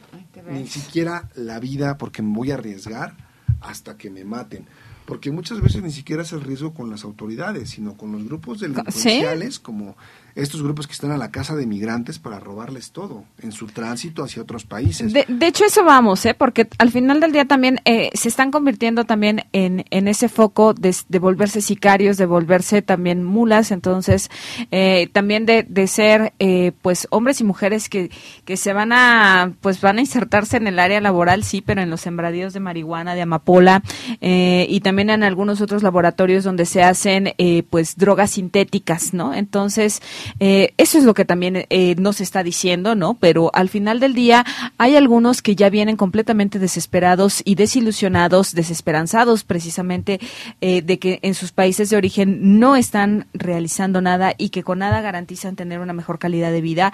Y si, y si eso implica meterte en el narcotráfico y meterte en negocios no lícitos para poder generar una mejor economía, están dispuestos a hacerlo. Y entonces, o sea, y, ahora sí que estar al servicio de quienes les otorguen, eh, entonces, pues, una mejor calidad de vida y que les otorgue por lo menos una estabilidad económica al precio que sea, ¿no? Y si eso implica, por ejemplo, eh, delinquir acá, pues, sin problema alguno, ¿eh? Lo van a hacer. Entonces, eh, también hay que tener en cuenta esa parte, porque ya también se está convirtiendo, eh, pues, en, en este pues en este pesar, ¿no? Eh, eh, en donde, pues bueno, todo el mundo ve a los migrantes como pobres, quieren trabajar, sí, pero también vamos a preguntar de qué quieren trabajar, porque también una forma rápida de hacer dinero, eh, por ejemplo, pues es meterse precisamente al narco, ¿no? Este, meterse a, esta cuestión de, de, amedrentar personas, de, este, de meterse a los cárteles como los de la Unión Tepito, como el cártel Nueva Generación, eh, etcétera, etcétera. Y pues bueno, ¿de qué te habla? De que precisamente es la violencia la que va a imperar y sobre todo eh, también el, pues bueno, el terror que pueden llegar a causar derivado de que pues bueno, van a accionar eh, las armas para poder someter y pues al final del día. No, o sea, y Porfirio Muñoz Ledo incluso habla que citen ante el propio Congreso, ¿no? Este expresidente de la Cámara de Diputados y rechaza tajantemente y condena ¿no? lo que llama una agresión por parte del Estado, y lo cual ya parece ser una política incluso del gobierno federal, que es no a la migración, y que en este sentido pues transgrede y, agrede sobre todo eh, eh, de manera muy, eh, como él lo dice, sin ningún respeto a los derechos humanos, con una actitud sistémica que evidentemente parece, sistemática, perdón, que ya parece una actitud sistemática o incluso una política contraria a los más elementales derechos humanos. Yo creo que el señor pues no está buscando más que ser romántico y como político debería saber incluso mejor que nosotros y hasta con Por favor, ¿no? cómo se encuentra el país. Que quede claro, territorio comanche no condena la migración, lo que estamos pidiendo simplemente es que se haga de una manera ordenada y si las autoridades consideran que no hay cabida para poderles a ellos eh, dar un, un, asilo humanitario en nuestro país, pues entonces México lo que podría hacer sería exhortar a los países de origen y exigirles de manera muy tajante frenar la migración desde sus países y decirle, a ver, es como cuando, no sé, vamos a poner ejemplos burdos. Yo ya no quiero hacer tal cosa, entonces se la delego al de enfrente. No, brother. En mí está recibir o no esa responsabilidad. Y si yo caigo en la omisión de no ver el problema de origen, pues entonces evidentemente la gente va a seguir llegando, llegando, llegando. Y aparte eso es, bien cierto, Donay. Si tú le das espacio a la gente, la gente va a decir, sí te están dejando pasar. ¿Qué vas a generar? Que toda la gente se quiera venir para acá. Y pues no hay condiciones, o sea, perdonen que seamos tan reiterativos en ese punto. No existe, México no puede darle trabajo a toda esta gente, ni la puede mantener, ni le puede dar todos los días de comer a esta gente. Y que además ellos asuman que es obligación y que es nuestra obligación, no, recibirlos bien, no, a ver, espérame, no, a ver, si yo quiero ser humanitario contigo y quiero darte un espacio es completamente diferente. Eso sí es una política de Estado que yo quiera Eso ser sí habla de nosotros. que yo sí quiera ser humano contigo. En cualquier otro país te reciben a bolas a Va, va de balas nuevo, de ¿no? goma, o sea, en El Salvador ni en, ni en Guatemala hubo esto, ¿eh? O sea, nada de que pues se pueden quedar aquí a pernotar, nada de que se pueden aquí bañar, este, se les otorga la comida caliente, o sea, realmente eso no pasó, ¿no? Y qué mejor, ¿no? Este, duerman tranquilos, este, van, van a estar custodiados como tal para que sigan su paso adelante, ¿no? O sea, realmente eso no pasó, ¿no? Hagámonos responsables de lo que nos toca. Y pues bueno, que les comento, mis queridísimos comanches, que eh, precisamente arrestaron en Nueva York a Iván Reyes Arzate, excomandante de la Policía Federal Mexicana. Y pues bueno, eh, pues ¿Otra este fichita? viernes, pues ya ves, ¿no? Que este viernes la Corte Federal de Brooklyn, allá en Nueva York,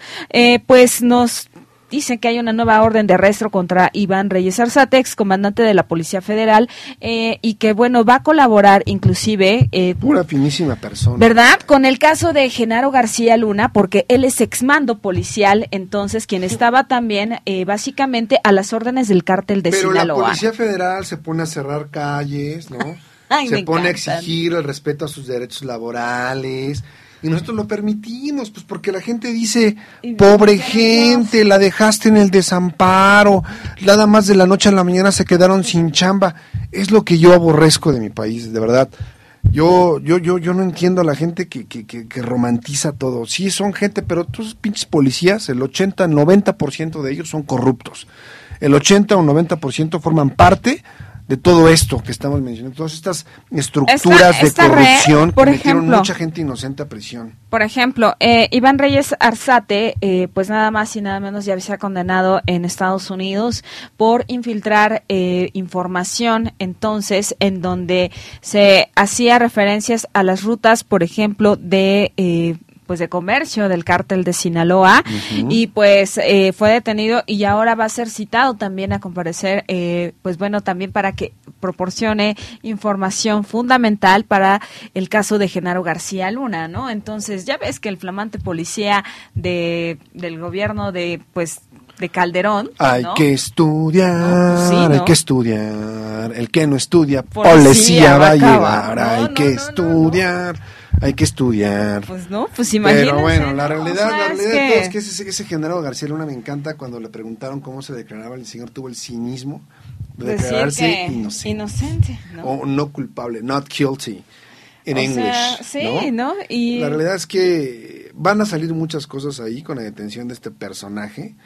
Y la verdad es que a mí, y lo traigo, digamos, en cierta relación, a mí me da una rabia que los policías federales se les permita cerrar vialidades así, porque todo el mundo los ve con cara de gandallas y como pues, los policías que están del otro lado, que siguen con chama, los de la Secretaría de Seguridad Ciudadana, Sí. pues casi casi dicen, pues son compañeros, ¿no?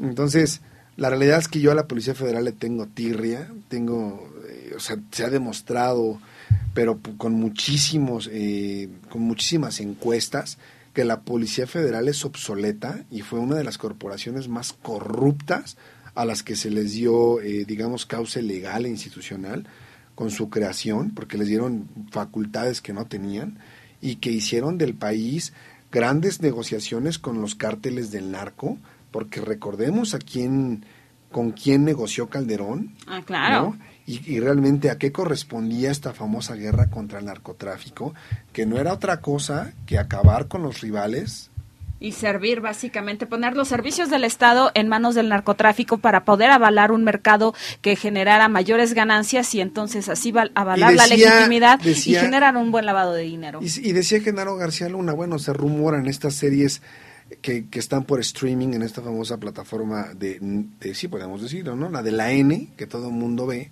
que me parece que tienen cosas bastante buenas, y una de ellas era la serie del Chapo, Ah, sí. ¿no? Donde una, una frase que yo no sé si la dijo, pero si la dijo me parece muy creíble, donde este personaje, que, que supuestamente es Genaro García Luna, dice, a ver, nosotros no venimos a acabar con el narco, venimos a controlarlo. O sea, es, sabemos perfectamente que el narco Y nunca jamás se va a acabar. Entonces, ¿qué estamos haciendo? Pues en lugar de pelearnos en una guerra inútil, pues mejor le sacamos provecho. Claro. Eso fue lo que realmente hacía el, el gobierno federal encabezado por Felipe Calderón, ¿no? Entonces, seamos eh, realistas y démonos cuenta de quiénes son estos personajes de la Policía Federal, ¿no?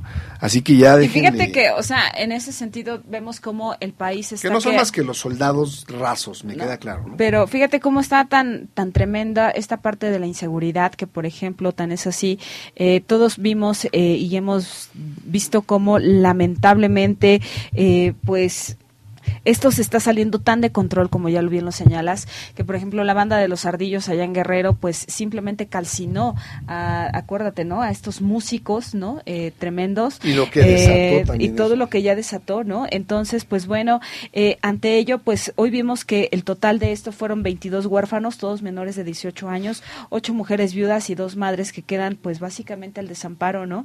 estos, estos hombres que lamentablemente murieron en manos de de, estos pues, sicarios, sí, ¿no? Este, este grupo que se llamaba Sensación Musical, pues bueno, eh, pues básicamente eh, tenían que pagar eh, 200, más bien pagaban 200 pesos, 250 pesos por evento. O sea, ¿te imaginas? O sea, ¿cómo 250 pesos por evento. Te toca para una para un chesco y un, y un y un gancito. O sea, imagínate, ¿no? O sea, y pues bueno, ¿qué, ¿de qué te habla de esto? Que pues bueno, hoy día ante esta falta de seguridad, el pueblo ya se está defendiendo y entonces la coordinadora regional de las autoridades comunitarias de los pueblos, en todo caso, las CRAC, eh, presenta precisamente 19 niños y adolescentes que fueron preparados ya en el uso de las, de las armas para poder defender a sus familias y y a su pueblo.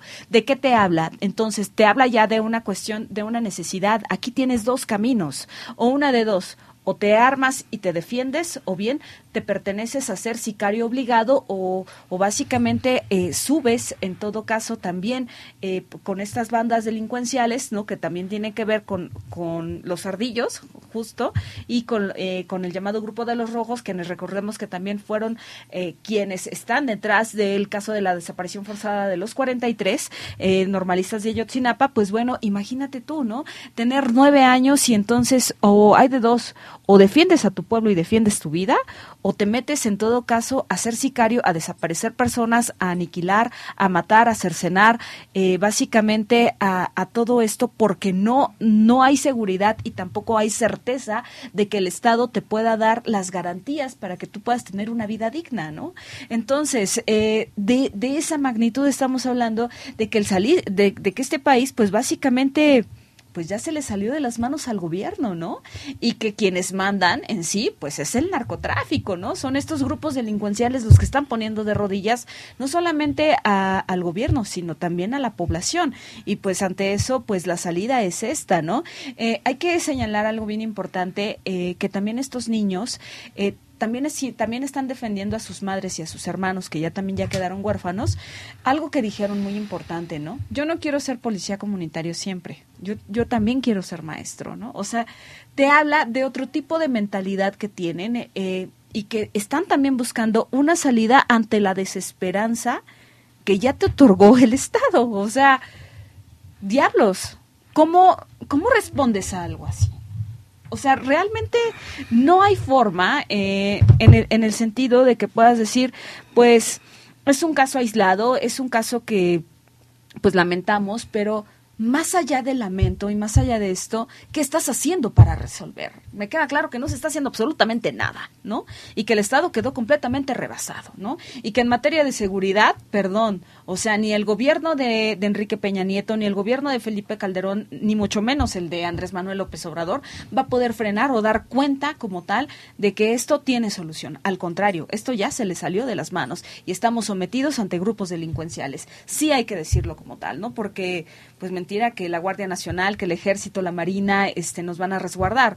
No, al contrario, ellos también están al servicio de, de, pues, de estos grupos delincuenciales, porque esto fue lo que se puso en jaque en el gobierno de, pues, de, Felipe Calderón, y pues bueno, hoy día tienen tanto poder que pues bueno, lo que hacen es cobrar la, la, quincena chiquita, sí, pero pues en la Policía Federal, sí, pero en la, en la, en la Marina y pues vaya, ¿no? Recordemos cómo surgieron los propios Zetas, ¿no? Pues claro. Era un grupo especializado de militares que una vez que fueron, digamos, atraídos ¿eh? por el dinero del narco, con este argumento de cuánto ganas allá, no, pues gano mil, pues yo te ofrezco diez mil. ¿no?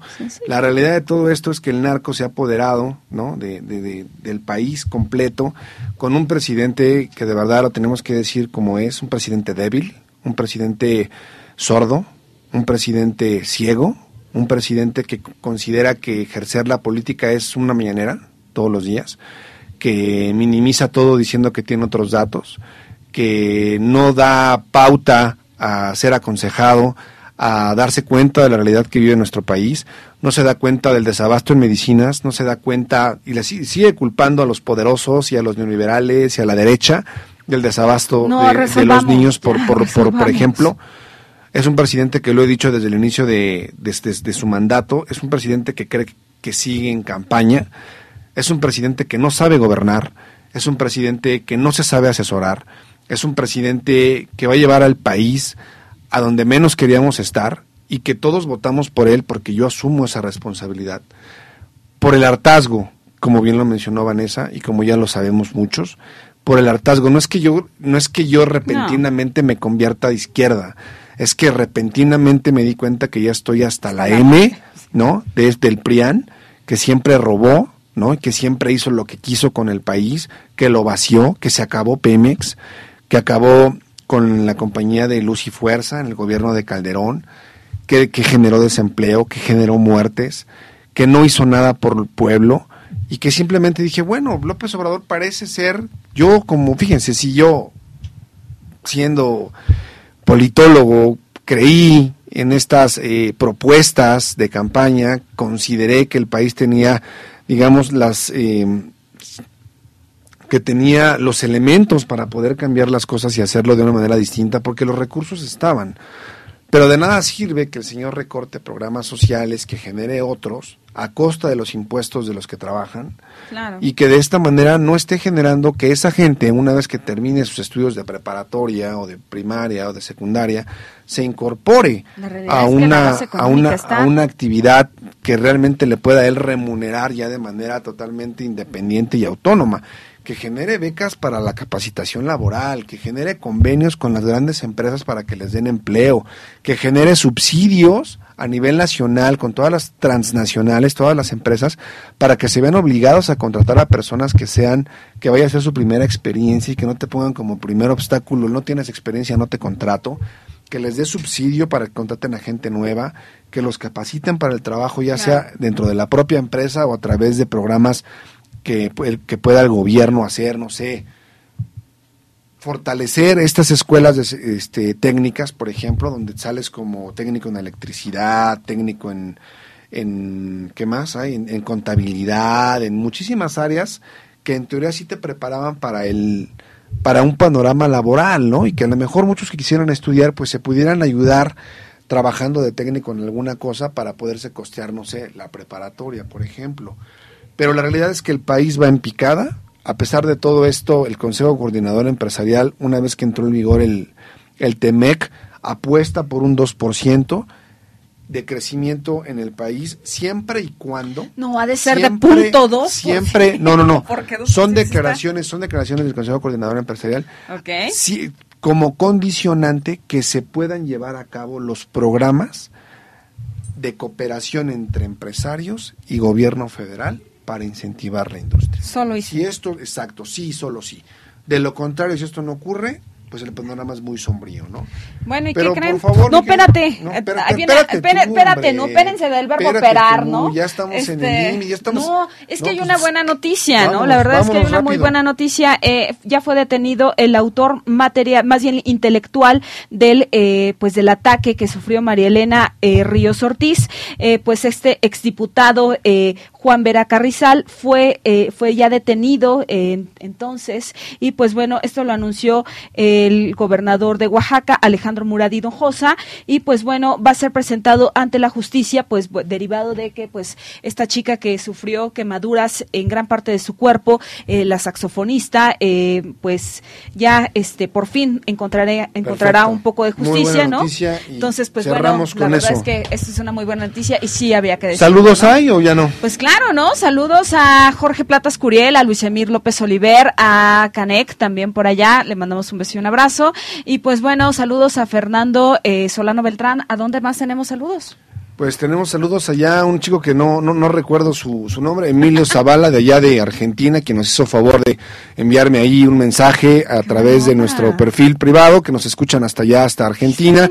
Les agrada muchísimo, le gustaría a él, me menciona en su mensaje, le gustaría que habláramos un poquito más de la situación de su país, ¿no? De a esta a entrada de la izquierda, de entrada, de entrada de la izquierda allá en nuestra querida este, Por nada, Argentina. Un saludo verdad, hasta no allá, coincidencia a Argentina, de Buenos Aires. Que Evo Morales se haya ido para allá.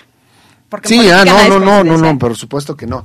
Pero por favor no dejen de escucharnos a través de nuestras redes sociales en Acústica Radio, no nos dejen de escuchar a través de nuestro eh, canal en YouTube, también tal cual Acústica Estamos Radio. No dejen de seguirnos en Spotify, tal cual Acústica Radio y buscan los programas.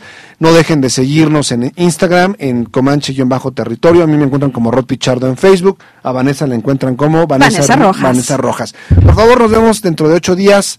Que tengan un excelente fin de semana. Nos vemos pronto, mis queridos Comanches. Bye, bye. Se tapan bien, ¿eh? Que hace frío.